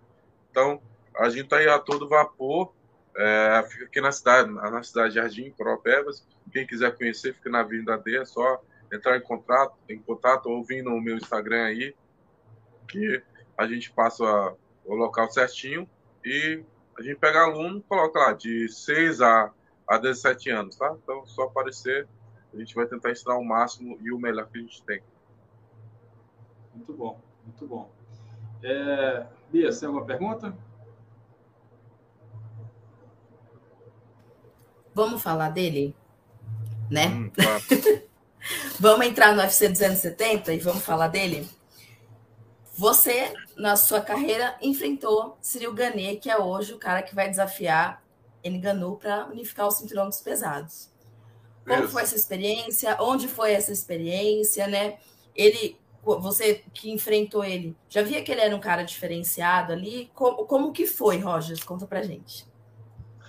Na realidade, essa luta serviu para para mim rever algumas coisas na minha carreira, né? Eu, um, um lutador de, né, eu tinha oito lutas, isso, oito lutas, né? Invicto. Ia pegar um cara de três lutas, invicto, que era striker, bem, já tinha lutado em vários eventos de luta em pé. E magrelo, eu falei assim, eu vou dar uns dois tapas nele, ele vai deitar. No máximo, joguei foi e bato nele. Acabou que não foi muito fácil, não. e, e, eu vi as lutas dele, eu falei assim, não tem condição, esse cara não tem peso na mão. Realmente, a mão dele é, não tem um peso, peso igual os pesos pesados têm, que é acertar e o cabelo não crescer mais. Mas ele tem uma constância de colocar muito golpe em cima. Então, querendo ou não, o cara que. O cara não. O ser humano, mesmo sendo um lutador, mesmo aguentando muita pressão, quando você coloca muita repetição em cima, é, é igual uma pedra. A água tá batendo lá, uma hora vai furar. Então, é a mesma coisa pro lutador. É, eu não senti a mão dele, mas senti o cansaço de tentar sair da, das mãos deles. Que toda hora a mão dele me encontrava, mas eu não conseguia é, sair. E isso foi gerando certo cansaço e eu pedi por um nocaute técnico, né? Que foi onde eu tentei colocar uma movimentação igual a dele, não, não, não tinha nem base para aquilo, né? O Ulisses, do jeito que eu tava, então. Mas o. É um cara que eu admiro muito. É, me chamou para treinar com ele, né? Lá na França, ele, o treinador dele, na, vamos treinar na Lion. Na época eu não pude, porque eu já estava em camp, né? Para uma outra luta. Ele já estava com. Ele ganhou de mim e estreou no UFC. Então, é, precisava de um, de um sparring e ele tinha me feito o convite para poder ir, para poder ser o sparring dele que ele gostou. Porque a nossa luta, como eu falei, foi três minutos, três minutos, ele gastou tudo que tinha. Então, me ajudou muito e ajudei ele a isso, né? Então, é, não sei se ele viu algum potencial em mim, por ele estar ajudando, principalmente o treinador dele, né? Ah, viu, com certeza. Para te chamar para ser sparring, com certeza viu bastante desafio, né? Podia melhorar o... É, mas acabou que eu não podia, porque eu já estava em camp, né? Que, pra... Lutei no Canadá com ele, né, no evento chamado TKO, né? TKO. E logo em seguida eu lutei na China. Foi um, outra luta que me deu um, um gásinho melhor. Mas como eu falo, é um cara. É, vamos falar de peso pesado bom, ele é excelente. Conhecedor da causa, hein, ô Joadson? Quem tá falando é, é conhecedor da causa, hein? Tem propriedade de fala aí, né? Tem, tem lugar de fala. Mas aí que nem você falou, né? Ele é um cara que ele não tem a mão pesada, mas ele ganha naquele volume, né? É a constância sempre de golpes. É, acaba sendo complicado para você ter, ter condicionamento para ficar absorvendo aquela grande quantidade, né? Para você conseguir manter uma defesa, para você conseguir encontrar o cara, né? Também conectar alguns golpes. Acaba sendo cansativo, né? Você lutar com um cara desse, né? Tem algum Não. outro diferencial que você viu também? A questão dele ser muito estrategista, né? É um atleta muito. Nossa, ele. Do nada ele muda a luta, ele é como eu falei, é um cara que me quebrou totalmente, que eu me vi um pouco mais novo, né? Na época eu treinava, eu, eu, é, era mais focado, né? É, antes de, subir para a cabeça que eu tava o, o bichão aí. Mas é, é um, era um cara que eu me via mais novo, né? Um cara que luta de peso pesado, que tem um ritmo do cara leve e tem o pulmão do, do, do, do um peso átomo, né? Que luta até 20 rounds, coloca na frente. Então, ele é muito estratégico, né? Ele né, é um cara que não, não, não vai é, igual uma locomotiva, né? Tipo, eu sou striker, eu vou sair na mão. Então, se a minha mão, a mão do cara acertar, um dos dois vai cair. Então, eu não me preocupo muito em ficar fazendo estratégia hoje em dia, né? Quando eu comecei, sim, eu andava bem mais, é, saía de golpe, colocava golpe. É, depois de, de velho, eu comecei a vou levar um para dar dois em cima. Então, é, já ele não, ele não deixa a mão chegar perto dele. Ele não, não quer nem saber. Aí você tá lá jogando um golpe, o cara pede te dar dois golpes, sabe? Você nem vê. Aí eu falo assim, opa, não fez efeito. Mas o problema é que esse não fez efeito quando você acha que não tá fazendo, né? Você já tá. Você, eu acho que já deu aqui já a matemática. Então, é, como falei, é um cara muito arredio, né? Muito difícil de lutar, um cara muito arisco não para a hora nenhuma, sempre movimentando. É, eu sei que o Francis Ganou é um excelente atleta, tem mão de canhão, mas eu creio que perde nessa questão, nesse quesito de mobilidade, mover é, e estrategista. Que o Game sempre fez trabalho em cima dos caras que são nocauteadores. Então, ele não se preocupa em ganhar a luta por nocaute. É luta, MMA é lá e ganhar. Ele só precisa ganhar, ele não precisa fazer tão lindo igual a pessoas. Ah, é uma luta sonolenta, ah, é o cara que faz um, uma luta chata. Pode até ser, mas é luta, ele vai ganhar do mesmo jeito. Ah, legal. Ele se movimenta muito bem, né? E entra e sai do raio de ação do oponente muito fácil, né? Eu até teve um momento da, no começo que você falou assim, é o dançarino francês, e parece que é isso que ele faz dentro do octógono mesmo, né? Ele entra e sai muito do, bem, né? Ele vem do tal do savate, né? Misturado com, com kickbox holandês. É, então eles não param, eles não param hora nenhuma. É um movimentando o tempo todo. Aí você pega um pouco do Karate Kyokushin também, do sistema do DI e tal. Ele sempre trabalha em cima disso daí. Tanto que ah, não pode nem ser usado aquele vídeo lá, né? Que ele dá um atraso no, no Francis Ganou, porque uhum. é um vídeo de treino, né? Para mim não tem nada. Para mim, isso. Eu não gosto nem que filme treino, né? Que é, que é chato. É, os outros falam coisas demais que não sabem. Às vezes fala assim, ah, o cara é ruim, aí acaba colocando você como errado, no caso ele, né? Os caras falando que ele tava querendo se engrandecer em cima do, do, do Francis Ganou. Nada a ver, simplesmente o Ganou o gás dele baixou e ele tá, continuou com o mesmo nível, né? Então, é o cara que entra com, com um nível alto e termina com um nível alto. Com certeza. A gente vê naquele vídeo que, que era um sparring leve, né? Era um light spar, né? Que eles estavam só mais tocando mesmo, não tinha, porque assim, ah, querendo ou não, é, né? e, é, e é justamente assim, é justamente tirar o que o, Enganu tem de melhor, né? Que é a potência. Se ele no sparring leve, ele não vai conseguir usar a potência dele e intimidar o adversário também, né? É, gera até umas dúvidas em relação ao, ao treinador do Gani algumas vezes, porque aparentemente foi ele que soltou o vídeo, né? É, e a gente sabe que o, o Gani depois precisou vir a público falar que era só o treino, que já teve outras situações de sparring do qual o Enganu também foi melhor, tudo, justamente para não, não deixar o, o, negócio perder um pouco o controle, né? Mas a gente vê que essa luta de sábado, ela é muito aquilo de técnica e velocidade contra potência, né? Contra poder Isso. de nocaute. E então, é, para você, quem que, quem, como é que você acha que a luta vai transcorrer ali, né? Quem que vai vencer? Como é que você acha que ela vai acontecer? Ah, ao meu ver, o, o Ciro Game vai estudar bastante.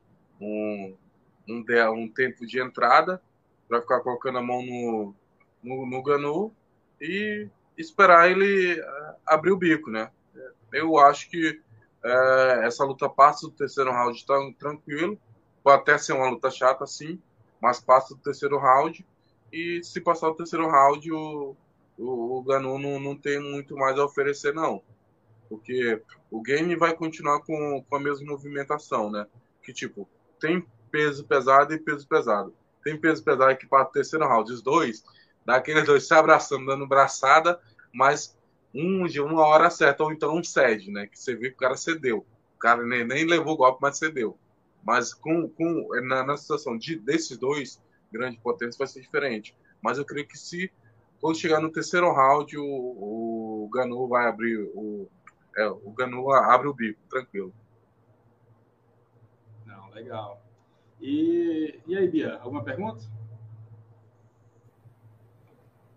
Não, eu gostei da resposta do Rogers, porque eu preciso palpitar, né? E aí é bom que a gente já conhece alguém que já faz uma análise aí.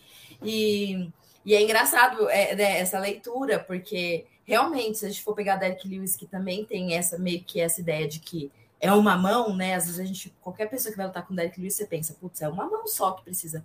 E o Gunner conseguiu fazer o jogo dele, né? Simplesmente ficou lá na distância, como você falou, Roger, tocava bastante, né? Então entrava e saía da, do raio de ação do Derek Lewis a ponto e ficava pontuando, até que o momento entrou um volume de golpes absurdo ali que o Derek Lewis pediu para sair, né? Foi, no, foi um nocaute técnico também. A questão do Canu é que eu acho que também tem essa questão fora, extra-octógono. Então tem essa questão que tá meio que brigado aí com, com o UFC, é a última luta do contrato, se renova, se não renova. Tem essa questão do técnico ter lançado esse vídeo. Ele até falou, o Francis Ganu, que esses dias que é, mas o resto tem um outro vídeo que eu dou um knockdown no Cyril Ganês e não colocou. Então fica meio que essa briguinha de narrativa. Então talvez a motivação desse sábado seja diferente, sabe? Essa, essa luta tem uma pimentinha aí, né? Mas eu confesso que a gente brinca aqui né, no Nocautecast, nós fazemos palpites, né? Então, toda semana eu lanço o formulário de palpites para a galera que acompanha a gente fazer as suas apostas. E desde que o Ciro Ganê começou a, a aparecer e, e, e, enfileirar aí, né, assim, subindo, galgando posições no ranking para chegar na disputa de cinturão, a gente, o nosso elenco fica meio rachado aqui. Eu sou da torcida do Ganê, eu amo um peso pesado que, que tem essa estratégia mesmo, sabe? Assim, que se movimenta bem lá dentro, que, que sabe que estuda o oponente e fala, oh, eu vou vou fazer assim, assim, porque esse cara é bom, bom de chão, então vou manter a distância dele, ou, ou dá muito da trocação. Então, assim, eu gosto desse tipo de pesado. Já uma outra parte do nosso elenco, não. É assim, entrou, é para bater, para não nascer cabelo nunca mais. Então, realmente, assim, tô meio dividida, tô meio que na torcida por esse, pelo, pelo Ganê, porque eu gosto desse estilo dele, dessa inteligência dele, mas tô bem dividida. É, é, é, é como falei, é uma, uma luta bem complicada, mas é, o, o game ele sempre teve essa questão dessa estratégia, porque ele não é um nocauteador, né, nato, né? Ele sempre foi um cara muito pontuador. Então ele sempre correu de mão pesada dos outros. Então ele sempre teve essa estratégia. O, o Ganu pega atletas que vão para o embate, né? Então e o box dele não, não, não deixa de desejar para ser ninguém, né? tem um box sim, bem, bem afiado. Então, e fora a história sofrida do cara também, que, que pesa muito. Se o cara for colocar isso na balança como, como motivação, como combustível, não, é igual falo assim, é uma superação sem superação. Então, é, é, é uma luta bem complicada, né? E difícil de torcer. Eu torço pelo Cyril Gaine por ter contato com ele, ter tido contato com ele, terem é, um, como falo assim, terem gostado de mim, né? Que é, até então ainda me, com, conversam comigo, né? E até me fizeram propostas de mudar lá para a França, mas é, a vida não, não me permite, né? Sou casado, então não posso mais. É, é, leva a mulher junto com o rapaz. Tenho certeza que ela vai, vai amar lá ver a Torre Eiffel. Pode levar, não tem é. problema, não. Não, já, já, já tô bem estabilizado aqui, tá tranquilo. Tá certo. E, e Roger, uma pergunta aqui. Normalmente a gente conversa com alguns lutadores, é, de forma geral, e a gente vê que não é sempre que, que o lutador ele acompanha o MMA em si, né? Não está sempre acompanhando as lutas. Por exemplo, a gente que, que, que, normalmente gosta de assistir tudo, a gente, a gente tem um podcast, a gente tem grupo no WhatsApp, a gente debate né, constantemente. Mas até por conta do lutador estar tá inserido dentro do esporte, eu acho que muitas vezes ele prefere não estar tá assistindo tanto. Você costuma assistir as lutas, por exemplo, UFC ou outros eventos? até para saber o que está acontecendo, acompanhar notícias, algo do tipo, para saber como o mercado o mercado está tá progredindo, né? Você costuma fazer isso? Então, eu sou chato, né? Eu só assisto luta de amigo meu. Ah, fulano vai lutar? Ah, vou lá, vou assistir. Para que nem só a luta do cara. Eu não tenho muita paciência para ficar assistindo um evento todo, não. Às vezes, alguns eventos nacionais eu gosto de assistir porque sempre vou ver algum conhecido. Porque em evento nacional a gente está vendo conhecido. Ou algum cara que a gente conheceu no Instagram, conversa, envia mensagem, dá os parabéns pra gente. Então, é, esses caras eu costumo assistir, mas falo assim, ah, vou sentar junto com a galera para assistir um UFC, me chama para tomar uma cerveja que é melhor. tá certo. É, Bia, alguma pergunta? Roger, deixa eu te fazer uma pergunta. Você falou, e eu concordo, e assim, muito, assim, a gente aqui no Nocautecast, a gente sempre tenta promover os outros eventos também, né, Joadson? A gente fala bastante deles, a gente traz debate. É claro que, infelizmente, a gente ainda não consegue todos os eventos, assim, os nacionais, pequenos, mas, assim, a gente tenta também colocar os outros eventos em evidência. E aí, você falando sobre pesado, me lembrou, a PFL tem um GP muito legal, Seria interessante para você? Sim e não. A proposta veio em 2019, né, quando eu assinei com a CA. Ah, quando, quando o Rony Marx, né, que é a peso pesado Nova União, lutou recentemente aí no, no Chotô, né, lá no Rio, é, me fez a proposta, né, que ele, ele queria entrar como empresário. O, já tinha um, um, contrato verbal com o Brigadeiro, não tinha nenhum papel, Aí hoje em dia eu sou atrás do brigadeiro da MTK, né, que é a agência dele, mas na época eu não tinha, eu poderia até ter ido, né? Passou, opa, um GP valendo um milhão, legal, de dólares, né? Legal pra caramba.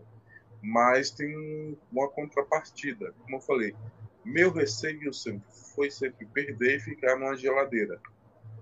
E não ter, continuar com o trabalho que eu vinha fazendo. O ACA me fez um contrato de quatro lutas e, dentro de dois anos. Então seria duas lutas por ano e teria um, e um possível renovação e é um contrato de progressão. Eu começava com o valor X de bolsa, subindo a cada vitória 5 mil dólares. Então, eu assim, se eu perder, razoável. Eu comecei ganhando 10 mil dólares no ACA de bolsa, mais 10 de premiação ganhando a primeira luta ia subir para 15, e assim sucessivamente. Então, eu falo assim, se eu perder a primeira luta, mas eu tenho mais três lutas de contrato, eu sei que cumprir o contrato comigo. Então, vou ter três mais lutas todo jeito. No PFL, se eu cair na primeira luta, eu não volto para repescagem. Se eu cair na segunda luta, talvez eu volte com a repescagem. Então, é, eu priorizei a questão do garantido. Se eu tenho um garantido, eu posso falar. Então, Aí fora que é um mercado que sempre me abraçou. Tanto que quando eu saí agora do, do ACA, já lutei no RCC e no Open Fight, né? Então, são grandes eventos russos também. Então, é um... Mas hoje seria uma opção? Se, você tivesse essa oportunidade, você iria para a PFL? Não.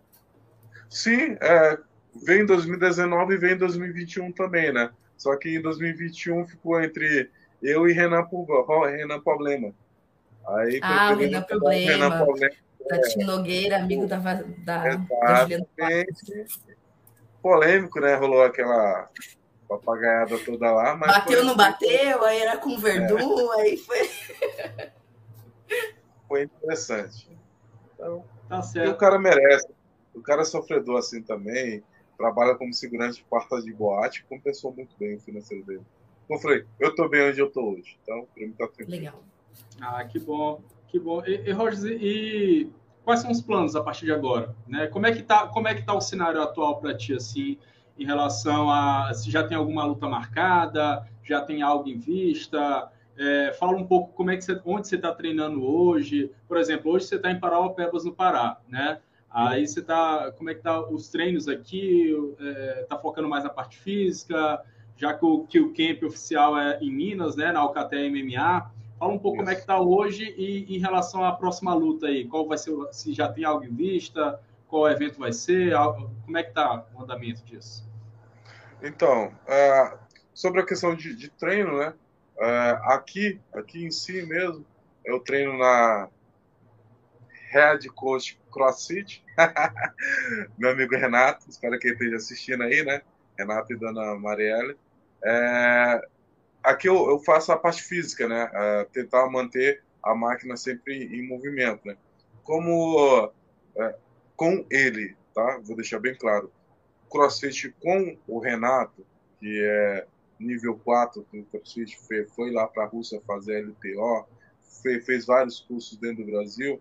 É um cara que sempre me resguardou de tudo que poderia me lesionar. Então, eu já estou há nove, oito, oito, nove meses treinando com ele, nunca tive nenhuma lesão e graças a Deus as cargas só vão subindo. Então, eu me estou me sentindo bem dentro do esporte que dizem que causa muita lesão, porque eu tenho um treinador que me observa, que não me deixa fazer cagada para estar tá machucando, que é o que mais acontece. O cara deixa o outro fazer a cagada dele lá, do que ele quer, o cara é teimoso, vai se machucar. Então, quando eu teimo muito e só me chama atenção na frente de todo mundo, eu deixo que chame minha atenção, eu vou lá e mudo. Então, ou muda, então preciso chamar a atenção.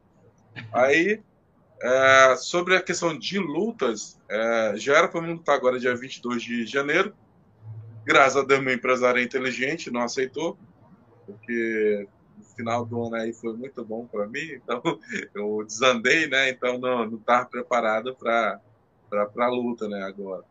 Mas já tem algumas propostas, nada fechado. Eu venho de derrota, né? Então, a, a gente estava pensando em, em pegar um evento nacional para dar uma. Não estou falando que lutar no Brasil é mais fácil, viu? Mas eu ganho mais tranquilo. é, conseguiria uma vitória sem, sem menos esforço, porque lutar no Brasil é tranquilo, você está no seu clima, você consegue se alimentar tranquilo, é, você não tem problema de fuso horário, você não tem problema de clima, né? Então, no Brasil é tranquilo fazer isso tudo. E fora do, do país, não.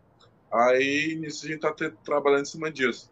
Eu, como eu falei para ele, o que aparecer na mão dele e ele achar que é viável para a gente, é só ele me passar que eu estou aceitando.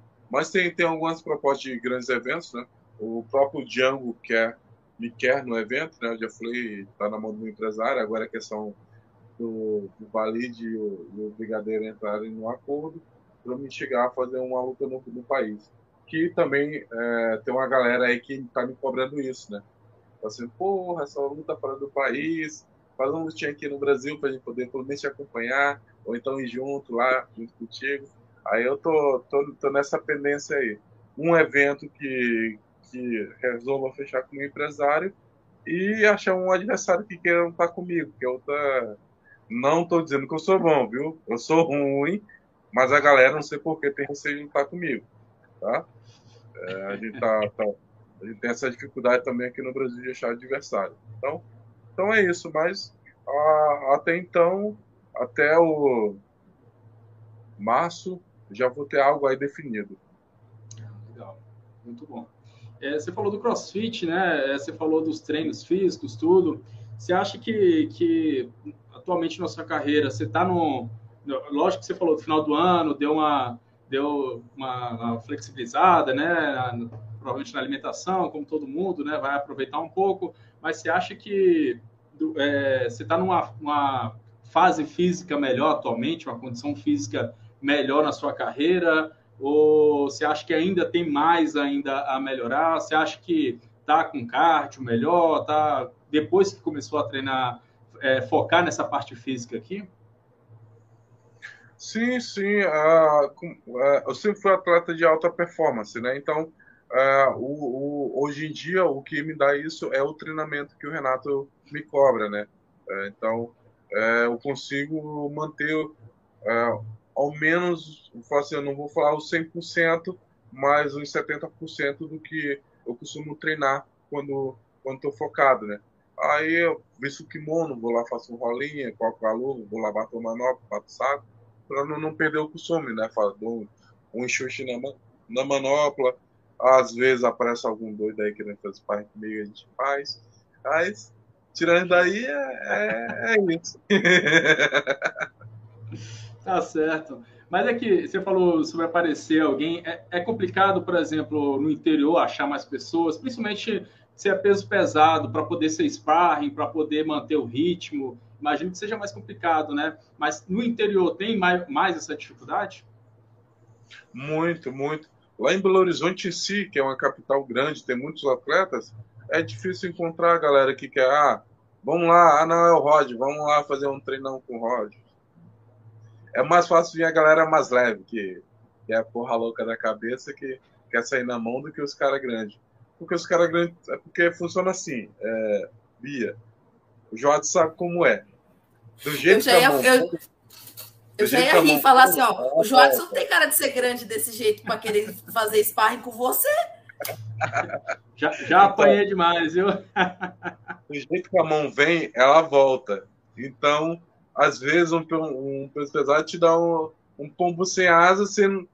Oh, pô, o cara tá soltando a mão, vou dar uma pressãozinha nele. Só quando você dá essa pressãozinha, o cara já abre o bico, fala que machucou, fala, ah não, cansei, aí, o treino já não fica completo. Eu prefiro treinar com a galera que é mais leve e tentar colocar um, um impor a questão técnica, né? Porque, e querer impor a questão é, bruta, né? Então, me ajuda muito. Eu prefiro estar com a galera que é mais leve que a galera do meu peso.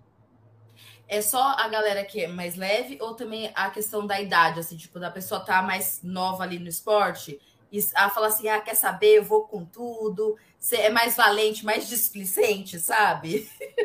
Também, às vezes a gente tem até que chamar atenção, né? Porque, é, como eu falei, até hoje, graças a Deus, as únicas duas lesões que eu tive foi lutando. Uma foi a fratura do, do polegar, mito, foram dois dedos na mão direita, um indicador e um polegar, lutando. É, e foi ganhando dinheiro, então compensou, porque foi fazendo algo de retorno financeiro. Mas é que eu já rompi um ligamento, já desloquei um ombro, ah, já abri um supercílio, ah, já quebrei um dente treinando. Já vi muito doido que faz treino recreativo se machucar assim, que eu, até algo, hoje eu não entendo o cara que faz treino recreativo se machuca tanto. Eu que vou lá, levo porrada, a galera me quer me arrebentar, porque quando tô em camp, é eu no meio, todo mundo me batendo. E eu saio vivo, sem nenhuma lesão, né? Você vai fazer, esses caras estão fazendo alguma coisa de errado, né? Então, às vezes quando eu vejo um cara que eu vejo que tem potencial fazendo loucura assim, eu chamo atenção, peço pro treinador fazer o cara parar, porque se o cara tem potencial, não tem porque o cara tá se matando nisso. Né? Certeza. A gente vê que a gente já viu outras lutas acontecendo com outros lutadores se lesionarem no camp, né? Fazendo sparring com alguém que. É, que eu, eu, lembro de uma vez que o Frank Edka quebrou um osso da face. Cara, você quebrar um osso da face no sparring, sabe? É, é, sabe, não, não, faz sentido isso, né? É, e outros lutadores que já se machucaram de outras formas também. Então, eu acho que é, é, eu até perguntar isso, como você escolhe as pessoas para estar tá treinando contigo? Você escolhe a dedo, você sabe, não, essa pessoa eu quero aqui comigo, essa pessoa realmente dá para dá para fazer parte do meu camp? Como é que funciona? Na realidade, a, a equipe em si, a Alcatel MMA, eu costumo falar que é uma família. Então, é, tipo, ah, fulano tal tá com luta marcada, beleza, vamos lá, todo mundo ajudar. A galera que é do peso. Eu não sou do peso, assim, beleza, eu vou pra parte de solo. Não, não tenho por que ficar trocando porrada com um cara que é mais leve, né? Lá o cara já vai estar tá cansado. Então, eu vou matar ele no chão. Vou, vou contribuir com, com minhas arrobas em cima dele. Então, é, é, é isso. É ajudar da melhor forma possível, né? o, o colega de equipe. E assim como os caras também contribuem comigo. Diferente de mim, que uh, seleciono o que posso treinar com a galera que é mais leve, eles podem fazer o que for no, no treino comigo, se torna melhor para mim. Começa do, do, mais pesado ao mais leve. Por quê? O mais pesado vai começar no meu nível, o mais leve vai estar no nível superior, ou eu acompanho o nível dele, então vou levar um cacete do cara magrinho, né?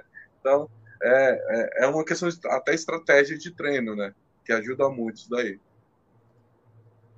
Não, legal. Aqui, ó, o Jackson de Souza aqui no chat, ele comentou, Roger Souza, irmão do Ronaldo Jacaré, parece um pouco. Rapaz, tá, tá, escondendo o jogo aí, hein, Roger? Vou tirar o óculos, tá? Porque eu tava lá no lá no, no Cristo, né? Um amigo meu me sacaneou, na época eu não usava óculos, né? Tava com a cabeça, cabeça rapadinha, tava lá de boa, chega um chileno, é, jacaré, jacaré, eu até achei que era zoação, o cara me chama de jacaré Del Chan, né? Aí, ô, oh, lutador, aí pediu para tirar foto comigo, aí o amigo é, é ele mesmo, é ele mesmo. Eles chileno tirar foto comigo fingindo que era o jacaré. Assim, Já pô, pensou, Roger, o cara tá mostrando a foto até hoje por aí e é você. Assim, pô, jacaré é duas categorias a menos que a minha, é mais velho, baixinho. Ah, mas é um cara que eu admiro muito o estilo dele, né? É, deu uma evoluída antes da, da, da, da saída do UFC. E, é, como falei, tem, tem essa certa sim, é, semelhança de tanta porrada que eu levei. A, a lataria amassou. Quando eu fui para Nova União, queriam me bater lá achando que era ele, mas foi bom. Muito bom. É, é, Roger, eu acho que, é, Bia, eu acho que a gente pode entrar um pouco também no card do UFC 270. O que, que, vocês acham da gente focar um pouco nos brasileiros que a gente tem no card aqui? Só fazer um, um bate-papo rápido sobre cada luta aqui, é, das lutas que a gente vai ter no sábado, né? O que, que, você acha, Bia? A gente pode. Bora, se o Roger topar, bora. E aí, Roger, é contigo, você que manda aqui. Então, vamos lá, então. Então, então assim, nesse, nesse UFC, é, no UFC 270 que a gente vai ter nesse sábado, a gente vai ter a participação de Raoni Barcelos, né? É o brasileiro que treina, inclusive, na academia do Pedro Riso, né? Acho que é na usina de campeões, se não me engano, né? Raoni Barcelos, que é um, um prospecto é, é, é, que assim é muito esperado mesmo que ele possa ganhar espaço dentro do evento, porque é um cara bom, né? Ele é um cara bom. É um cara que o pai é da, vem da luta livre, é um faixa preta de jiu-jitsu, é um cara que troca bem. E, e, assim, tem um potencial enorme, né? Eu acho que ele só dá muito azar, né? É um cara que dá muito azar, luta cai, pega Covid, não sei o quê, e, e acaba que acaba atrasando um pouco a trajetória dele. E se eu não me engano, ele já está ele já está com 35 anos, se eu não me engano, né? Então já já está ali já um pouco numa certa idade que a chave pode virar a qualquer momento, né? Tem pouco pouco tempo de alta performance. Ele vai lutar contra o Victor Henry. Você chega você chegou a acompanhar as últimas lutas do Raoni? Você viu alguma coisa? O que você acha para essa luta aí? Você acha que ele tem potencial para vencer? Eu, Abia? Ah, você, você, Roger. Ah, então, o, o, o Raoni é, é, um cara que eu já vi lutando, né? Pessoalmente. É, é, é um cara que, que, eu, que, eu, que eu chego a admirar bastante. Humildaço, gente boa pra caramba. E eu tô torcendo pela vitória dele, né? É, como você já falou da, da, da questão dele, tem um, uma luta agarrada, tanto sem pano quanto com pano excelente. É, tem uma trocação também que eu não desejo desejar para ser ninguém. É, e tem coração, como tô, a maioria dos brasileiros, né? Que, mas aí tem um coração, o que dá o gás, né? O gásinho a mais. Perfeito. É, a próxima luta que a gente tem aqui de brasileiro é do Rodolfo Vieira versus Wellington Turma. Bia, Conta pra tem gente como é que é a expectativa. Tem, tem, tem mais um brasileiro, hein? Tem um brasileiro lá no card preliminar. Conta pra mim qual, quem que é que eu perdi aqui. É o Simon Oliveira. Ele participou do Contender Series ano passado e venceu em setembro. E vai fazer sua estreia no UFC. Agora, no card preliminar, vai enfrentar o Tony Gravely. É só para falar mesmo que tem brasileiro estreando aí, né? Pra... Mas depois vem essa luta aí. Vem Rodolfo Vieira e Wellington Turma. Que triste essa luta, né? Não precisava casar os dois agora, não é mesmo? É. Eu não gosto. Rogers, eu sou uma pessoa que eu não gosto quando casa. Eu sei que tem, tem que lutar lá os brasileiros contra o brasileiro, mas a gente gosta de manter vivo o quê? Que tem que ter muito brasileiro nas categorias, que tem que ficar muita gente aí. Então não precisava disso agora. O Rodolfo Vieira, o Wellington Turma, ele, o Turma ele tá treinando lá na academia do Glover Teixeira, né? Ele falou que ele que foi muito bom para ele. Eu participei de um bate-papo lá no MMA na Voz e ele estava presente e falou que tem sido muito bom para ele treinar com o Glover, porque a experiência do Glover Teixeira, é, o olhar do Glover é diferenciado. Então ele falou assim, o Glover é, melhora muito meu chão, treina a minha parte, né, minha trocação. Ele também, como a gente conversou agora há pouco, tem essa questão do. Às vezes o atleta quer treinar muito, treinar muito, treinar muito e não tem aquele momento de parar. E o Glover impõe isso para ele. Então ele falou assim: ó, o Glover me faz descansar, então tem hora de treinar, tem hora de descanso. Então ele está muito confiante nessa luta contra o Rodolfo Vieira, que é um cara perigosíssimo no chão, apesar de ter sido finalizado recentemente, né? E aí, o Joadson, o que, que você acha? Que, que, quem que vence aí? Quem que sai com a mão erguida? Tá, tá trancado o seu microfone. Ah, tá. Tinha, tinha colocado o mudo aqui. Então, a luta é difícil, né? A gente vê que o Turma é um cara completinho, né? É um cara que é faixa preta de jiu-jitsu, troca bem, já tem experiência já na, na, no esporte há mais tempo, né? E a gente vê que o Rodolfo é, mesmo não tendo toda essa experiência, ele, ele veio de alguns momentos do qual ele mesmo já expôs é, é, problemas com ansiedade, de ficar muito nervoso, de ficar com medo, e acabar isso é, atrapalhando a performance dele dentro do, do, do octógono, né? Só que aquela luta que ele foi, até aquela luta que ele foi finalizado, né? É, o próprio Rodolfo falou que ele não tinha um treinador de strike, né? Então, assim, ele estava ele tava meio que levando como dava para levar e atualmente ele, desde a última luta dele, do campo da última luta dele, ele fez com o Mano Santana, né? O Mano Santana é o treinador de strike lá do, do Pitbull Brothers, né? Então o Mano tá lá para os Estados Unidos, está passando um tempo lá com o Rodolfo também, né? O Mano acho que está ajudando o Lioto Matida também lá nos Estados Unidos. E acredito, assim, na última luta o Rodolfo já mostrou uma evolução. Eu acredito que ele vai vir melhor, mais, mais, como que a gente pode falar? mais estratégico, até para não perder muito controle, que a gente via que ele ficava muito nervoso quando ia trocar, quando as coisas não saíam como ele queria e já queria quedar loucamente porque né, se desesperava.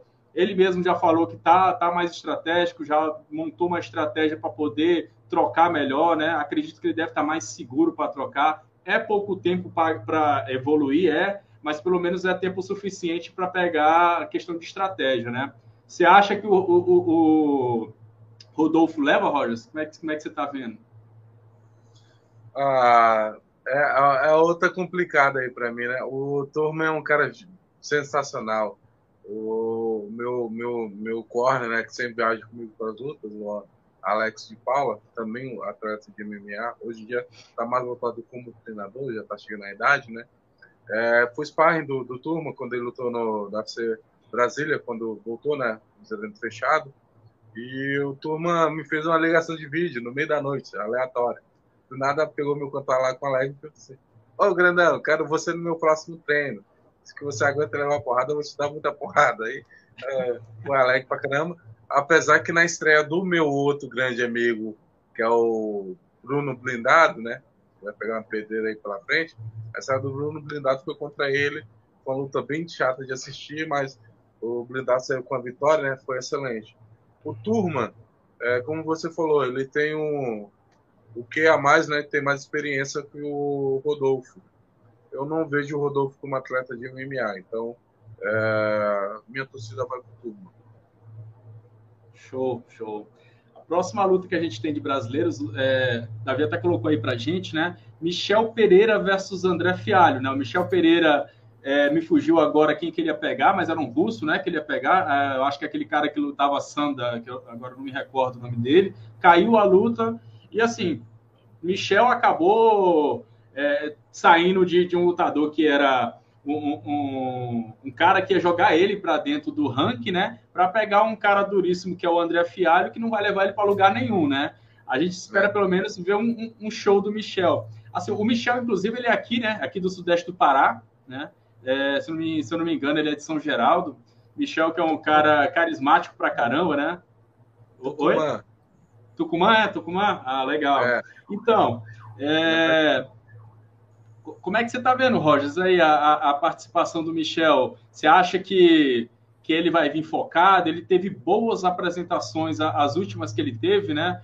É, mostrou é, muita disciplina, é, não mostrou perder tanto o controle para fazer os malabarismos que ele faz, que também é legal de se ver, mas ele conseguiu achar os momentos certos para fazer, né? Então, ele já, mostrou ser um cara muito completo, um cara de, de chão, faixa preta de jiu-jitsu, que sabe usar o wrestling bem, que sabe trocar muito bem em pé. O é, que, que, que, você acha? Você acha que ele vai que ele vai vencer mais essa? Vai dar show? Vai ser luta dura? Ah, show com certeza ele vai dar, né? Ele, ele é um cara. Ah, é igual falar, a questão do, do, de um atleta igual o Michel, ou o, próprio Anderson Silva, que é, tem as suas particularidades, né? É essa questão do, do improviso. É, você pegar um atleta que, que vem de, uma linha técnica, você sabe como trabalhar com o cara. Você vai pegar o cara que vem do improviso, do nada a mão aparece, do nada. É igual é o cara tirar um coelho da cartola, do nada aí faz mágica no meio da luta. Então, é o cara mais improviso, do improviso que eu conheço. Então, e ele treina esse improviso dele, que é, um, é o mais impressionante, né? Então, é, é, show, com certeza vai ser essa luta e também estou na torcida por ele. Do, do, nada ele manda um, um Rebolation selvagem, né? Os nomes das... É, o Pitunite. Ele, é, o melhor, ele dá nome, né? O Canga Leitão, é o Pitunite, ele dá nome para esses golpes dele. E eu gostei que das últimas, ele vem de três vitórias consecutivas, né? E nessas últimas três vitórias dele, a gente viu que ele mais sério, né? Ele, ele conseguindo equilibrar bastante esse jeito dele, que é brincalhão até mesmo dentro do octógono. Lembra que teve o atleta que ele foi, deu um tapa na cara do atleta, e aí depois ele falou, falou assim: olha, gente, mas eu só faço isso quando o cara me desrespeita. Então, assim, ele conseguiu equilibrar e manteve, venceu bem nessas né, três últimas lutas. E o André Fialho, ele é estreante no UFC, né? Apesar de ter bastante luta, o, é um português, né? Tá vindo pro UFC. Então, assim, como o Jadson falou, é triste porque o, o oponente que caiu, se não me engano, era o Salikov, que era o Salikov, o Muslim Salikov. Ia deixar ele ali mais pertinho do ranking, né? Para entrar. Mas espero que o Michel faça aqui uma grande luta, dê muito pit night, cangaleitão nessa noite pra gente. Leve um bônus da noite, porque eu sempre torço para que, os, que os brasileiros levem as performances da noite e ganhe do André Fialho, porque senão, se o André Fialho me ganha, gente, vindo de Portugal, a gente não sabe quem que o cara é, desbancar o Michel Pereira vai evidenciar esse Fialho pra caramba, não vai mesmo? Com certeza. E, e assim, eu digo uma coisa, o Michel, eu, eu, vejo ele com as características que ele tem, as habilidades que ele tem, ele é material para cinturão daqui a um tempo, sabe? Que é um cara novo, muito grande para a categoria, um cara completo, completo que é, faz tudo muito bem. E assim, como o Rogers falou, é um cara que assim, é imprevisível, né? Do nada ele vai soltar um golpe maluco que você, você nem imagina, né? É muito imprevisível. Então, o Michel. Isso que o Rogers Michel... falou é muito, é muito legal o que o Rogers falou, porque você não sabe como você se prepara. Porque se é um cara que é muito bom de chão, você fala, ah, é jiu-jitsu ali e vou fazer aqui em pé. Se é um cara que é muito bom na trocação, é, sabe? Mas quando é um cara que tem um jogo completo, que você não espera de onde vem, realmente fica difícil treinar para lutar com o Michel Pereira. Com certeza, com certeza. A próxima luta que a gente tem aqui é Davidson Figueiredo versus Brandon Moreno, né? Davidson Figueiredo aí que, que tá vindo de derrota, né? Pro Brandon Moreno, perdeu o cinturão e na luta anterior eles deram um empate, mas aconteceu só o empate por conta que o Davidson perdeu um ponto, né, na luta, senão o Davidson teria ganhado, né? É, a gente vê que o Davidson ele fez toda uma mudança de camp, né? Ele mudou para os Estados Unidos, está treinando com o. Cerrudo agora. É, deixou então a academia dele, eu acho que é, não sei se é o irmão dele que está cuidando aqui, não me recordo, mas então ele, ele tá, mudou todo o camp dele para lá, mudou toda a metodologia de treino, toda a, a equipe, né? É, então, assim, dá para ver que ele está num, local muito bem estruturado, muito bem preparado. O Henry Cerrudo é um cara muito bom e ele está com um treinador de wrestling muito bom também, que é o. o esqueci o nome dele agora, o Eric Albarracin, né? Que é um treinador de wrestling muito bom. Então, o, o assim, eu acho que essa mudança para o Davidson foi muito boa, né? Os caras também, o, o Cerrudo também, normalmente ele, ele se rodeia de, de, de caras muito bons, né? Caras, é, é, lutadores muito técnicos. É um cara que tem condição para isso. Eu acho que, então, eu particularmente, já deixando minha previsão aqui, né? Eu acho que Davidson recupera o cinturão. É, ele postou uma foto recente, já no shape, já trincado, né? Uma, uma, das dificuldades que o Davidson tinha era de bater o peso, e acredito que essa dificuldade não vai ter agora para esse camp. Né? Ele está muito seco, muito bem mesmo. Acredito, então, que ele vai vir vai trabalhar a parte de, de cardio, vai trabalhar toda essa parte técnica. Eu acho que ele vai vir muito mais estratégico e com condicionamento muito melhor para é, enfrentar o Moreno, né? Eu acho que tem tudo para vencer. Né? O que, que, vocês acham? Ah, eu é, para essa luta em si, é, tem um, amigo é, que é da Pitbull Brothers, né, que é o Felipe Bones, que tá lá sendo sparring dele, saiu da, daqui do Brasil para ser sparring dele lá. Cara, excelente de luta agarrada. E foi para lá para ser sparring do cara. Eu creio que a, a estratégia aí é. Não, não, não vai ser trocar tanto. Vai ser uma luta mais. mais, mais o, o Deus da Guerra levando para o chão e o Moreno tentando trocar. Então, eu creio que o, que o Deus da Guerra vai levar justamente porque ele está com arsenal, arsenal treinando junto com ele. Se bem que só vai depender dele, né? Mas se, se em contrapartida esse arsenal que ele conseguiu juntar aí como treinadores, não, tá muito completo esse camp dele. Muito bom. E aí, Bia, o que, que você acha? Então, a primeira luta, a gente sabe que o Davidson fez a loucura de aceitar ela com 20 dias, acho que nem 20 dias, vocês lembram disso? Foi uhum. a disputa de cinturão mais rápida ali, né, para né, o desafiante, porque não lembro que a, ah, eu acho que a Amanda Nunes saiu da luta e aí precisavam de um outro main event e aí ele falou eu pego e o Brandon Moreno falou eu também e marcaram essa luta. Tanto é que ele falou que um dia antes daquela luta ele estava bem mal, né? Teria que ter ido para o hospital e não foi, então subiu no octógono, fez, perdeu um ponto e foi empate e manteve seu cinturão. Na segunda luta foi noite do Brandon Moreno, né? O Davidson Figueiredo também é um atleta muito completo, muito forte, né? Teve, já demonstrou problemas para bater peso na categoria, mas como o Joadson falou, essa semana ele postou uma foto que eu fico me perguntando se tem, é, se existe a possibilidade de ter alguém com 0% de gordura corporal. Porque é isso que eu olho para a foto, só tem músculo na foto, não tem nada, né? Então, assim, já está no peso, parece que está bem, se cercou de, de atletas de uma equipe excelente. Então, assim, deve ter estudado muito bem o Breno Moreno, porque não é a primeira vez que ele encara ele, já é a terceira. Então, assim, ele tem como, ele tem material para arrumar o que faltou ali na, na segunda luta. Ele tem uma equipe e aí a gente tem que torcer para o quê? Para estar tá na noite dele também, né? Como o Rogers falou, dentro do octógono quando fecha ali, depende só do atleta, mas eu tenho certeza que capacidade o Davidson tem. A minha torcida é que seja uma grande luta, que eu tenho certeza que vai ser, mas que eu acho que o assassino bebê vai ter que virar adulto para ganhar da guerra.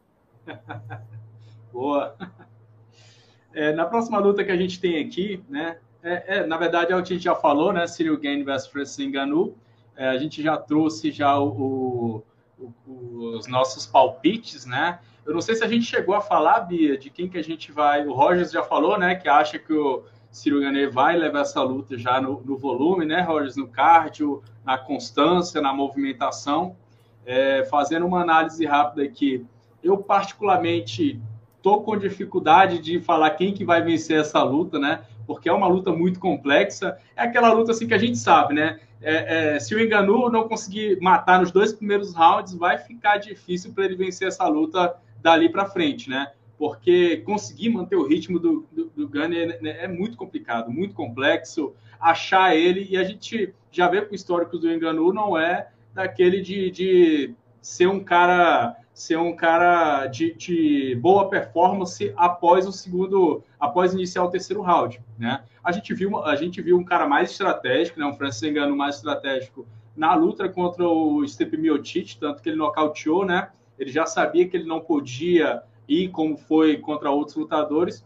Só que, querendo ou não, o Cyril Gane é muito mais técnico que o Miocic em pé, sabe? É outro, é outro tipo de jogo, né? O, o Miocic é um cara que tem um boxe muito bom, mas o Gane é outro tipo de jogo. É um cara mais difícil de ser tocado, né? Eu vou arriscar dizendo que Francis Engano leva, né? Via nocaute. Eu acho que, eu acho que ele vai achar o queixo do Gane e eu acho que, assim, é difícil alguém suportar, né? É, é, é, a mão desse cara, mas assim, muito inseguro para dizer, dar o meu palpite, né? Mas eu acho que o Francis Engano leva, com muita insegurança. E você, Bia? É como eu falei na hora que a gente estava conversando sobre essa luta, que eu estou muito dividida, mas que eu torço para Silvio Ganet, porque eu acho incrível essa trajetória dele, acho incrível é, a inteligência, o jeito que ele se comporta dentro do, do cage. É, o Rogers também falou isso, né? Que gosta também, e que ele é um cara muito legal. Então, assim, é difícil segurar o ímpeto do Francis Ngannou? É com certeza. 16 pessoas estão ali para provar, 16 pessoas no cartel estão ali para provar isso. Mas tem três ali, entendeu? Então, assim, se há, esperança, espero que o Gane também, como tem, já treinou com, com o Ganu, tem um arsenal de lutas do Ganu para assistir inúmeras vezes. Então, assim, tem como pensar numa estratégia boa assim, tem jeito, e fugir da mão do, do Francis. Minha torcida e meu palpite é Ganê. Boa. É, é, o Jax até comentou aqui no, no, no, chat, né, que o Gani já enfrentou caras com punch, né, o Lewis e o Jairzinho, é, com muita envergadura, o Volkov, e com, agilidade, e com agilidade, né, o Cigano mas nunca enfrentou alguém que tenha todas essas características juntas, né? Punch, envergadura e explosão. Acho que Enganu vence, né? Pode ser também, né? Como eu já falei, a minha preocupação mesmo é só assim, até, on, até onde vai o gás do Enganu, né? Como que ele vai saber administrar isso? A gente vê que ele mudou de academia, tudo já, já vem mudando um pouco as características de jogo dele, mas vamos ver, né? Eu, a única coisa que eu tenho certeza é que a gente está diante, provavelmente, dos dois melhores pesos pesados da atualidade, né? São é, dificilmente a gente vê espécimes desse tipo, um cara com poder de nocaute que tocou de qualquer forma, tá derrubando, e outro peso pesado que se movimente tão bem, né? É difícil a gente achar pesos pesados que tenham cardio para se movimentar como um peso leve, sabe? Dessa forma. Então, assim, dá para ver que são dois caras especiais mesmo, que a gente. E realmente é um lutão, né? É um lutão que vai valer muito a pena de se assistir, né? Ah, um detalhe, torço para o Enganu porque eu não estou afim de ver o Gani como campeão administrando várias lutas só no toquezinho, só no toquezinho. Eu quero ver nocaute, né? É peso pesado, eu quero ver nocaute. Aí, Roger, Rogers, o povo que vai, que vai estudar o jogo do Ganê para ganhar dele, caramba. Tá pensando o quê? É, não é selvageria, não. Não é só guerra, como diz Valide. Eu quero a guerra. Tá falando mais um pouco sobre o Gane, né? é, é um cara que consegue se adaptar muito fácil na luta, velho. A estreia dele no UFC, ele pegou um cara que é de, era grappling, finalizou. Na segunda, o cara também era grappling, finalizou. Na terceira, foi lá, passou o carro. Então, é, o cara tem muita bagagem. O cara é, é, tem pouco tempo de MMA em, em cima ou embaixo e consegue sobressair bem. Então, é, eu acho que quem vai levar na estratégia tranquila essa luta aí. O, como falei, o Ganu também é um atleta que não posso menosprezar hora nenhuma, né? Tá lá porque realmente tem o potencial dele, mas o, o game tá chegando para mudar essa categoria. Muito bom, muito bom. O Jackson perguntou aqui, ó. Vocês acham que a trocação de MMA do Gani é melhor que a do Miotite? Fico na dúvida, pois são estilos diferentes. O que, que você acha, Rogers? Sim, a do, do, do, do, do, do Game, é, a do Game ou do Gano que tentou? A do do, a do é. Game se melhor que a do meu, tipo, porque o Game é completo, né? É tanto mão quanto perna. Então, ele tá tocando a mão, a perna dele tá chegando, ele tá colocando perna, ele tá colocando mão. O diferente do meu tipo, né, que era só mão. Então, é, tem, tem que ver esse conjunto em si, né? Aí tem aquele pisão do, do Jones, né? A flor do Jones ali. Esse ah. pisão, não, machuca muito, então atrasa muito o atleta. É, o cara vai entrar, coloca um pisão desse, aí o cara freia e uma mão tá vindo. Então, é um, pisão, uma mão. Uma mão, um pisão. Então, é, é sempre esse trabalho conjunto. Então, justamente essa parte estratégica do, do, do game que faz toda a diferença. Se torna mais complexo, né? Lutar com um cara que tem mais armas, né? Que, que não, você não tem que se preocupar só com as mãos, tem as pernas também, tem joelho, tem rodado, tem. É, acaba, se, acaba dificultando saber o que, que vem, né?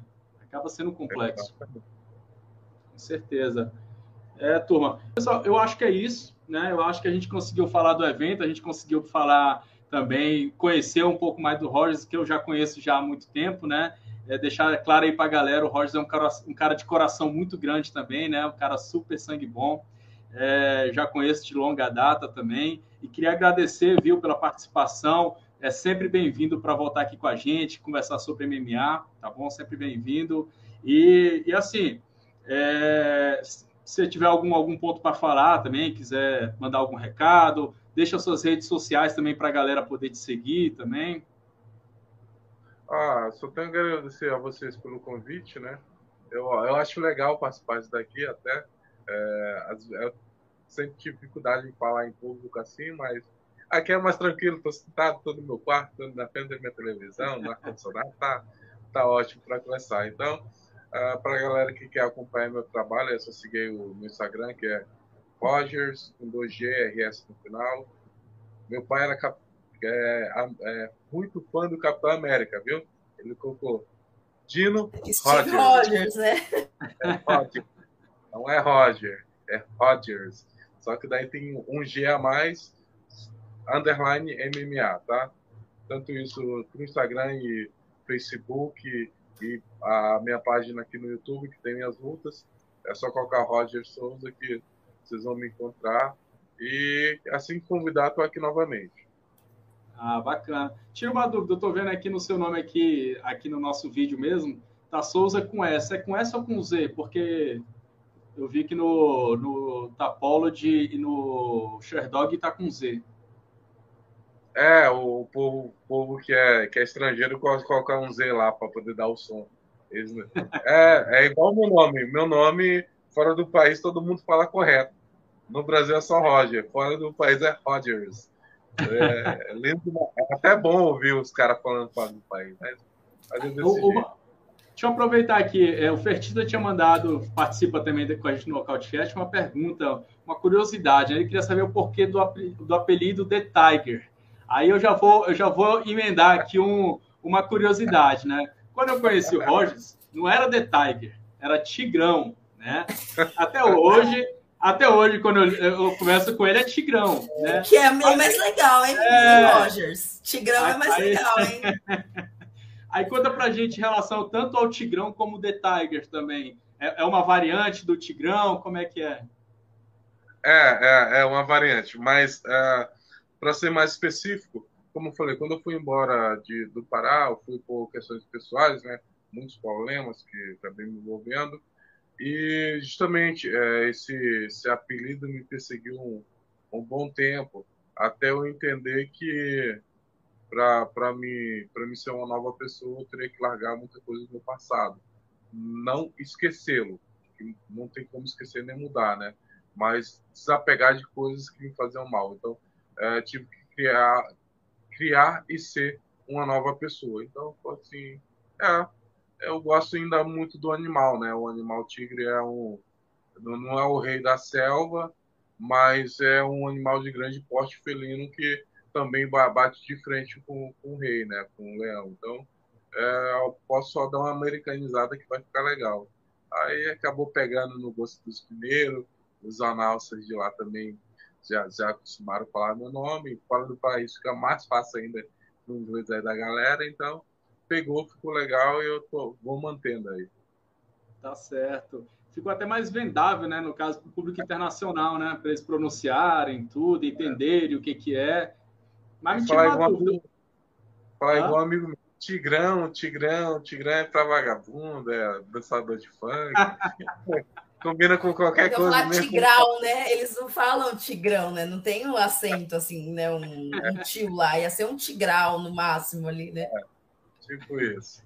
Mas, mas o, o, o, o, Tigrão veio do quê? Era alguma semelhança com o Tigrão do Singapur? É, é, era o quê? O porquê não, que não, não, é pior ainda, mas eu não vou falar agora, não. Deixa esse vai ficar para o segundo convite. Deixa para esse é, pronto Exatamente. Convite. Muito bem. É, Bia, algum ponto para falar? Só agradecer, Rogers. Foi muito legal esse bate-papo, muito legal saber da sua, né, do seu, do seu projeto social. Manda, eu vou procurar lá na, nas redes do Nocautecast para a gente compartilhar, porque é bem importante isso. Eu acho que a arte marcial ela muda a vida de muitas pessoas, né? De crianças, de adultos, então é muito legal saber disso. Então, quero compartilhar o seu projeto social. E espero você aqui mais vezes para a gente bater o papo sobre muitas outras coisas, falar de outros, outros eventos também. Foi muito, muito legal esse bate-papo, Rogers. Muito obrigada, viu? Ah, eu que agradeço, como falei, é só convidar que eu vou estar aqui. Tá ótimo, muito bom, Rogers. Pessoal, eu queria agradecer a todos, todo o pessoal que estava aqui no, no chat. O Jackson já mandou aqui o bonde do Tigrão, já tá, já tá. já é, é, os, é os fãs do Rogers aí, é o bonde do Tigrão. Mas assim, é. queria agradecer a todo mundo, o pessoal que veio acompanhar a gente no chat. Lembrando que o episódio também vai estar no Spotify, nos outros agregadores de podcast, né? E vai estar aqui no nosso canal do YouTube também, né? Para quem quiser escutar, assistir. É... E assim, só tenho a agradecer, Rogers. Muito obrigado pela participação e está sempre bem-vindo a voltar aqui com a gente, tá bom? Não, não, beleza. Valeu, obrigadão mesmo. Obrigado, pessoal. Um grande abraço a todos, viu? Tchau. Tchau.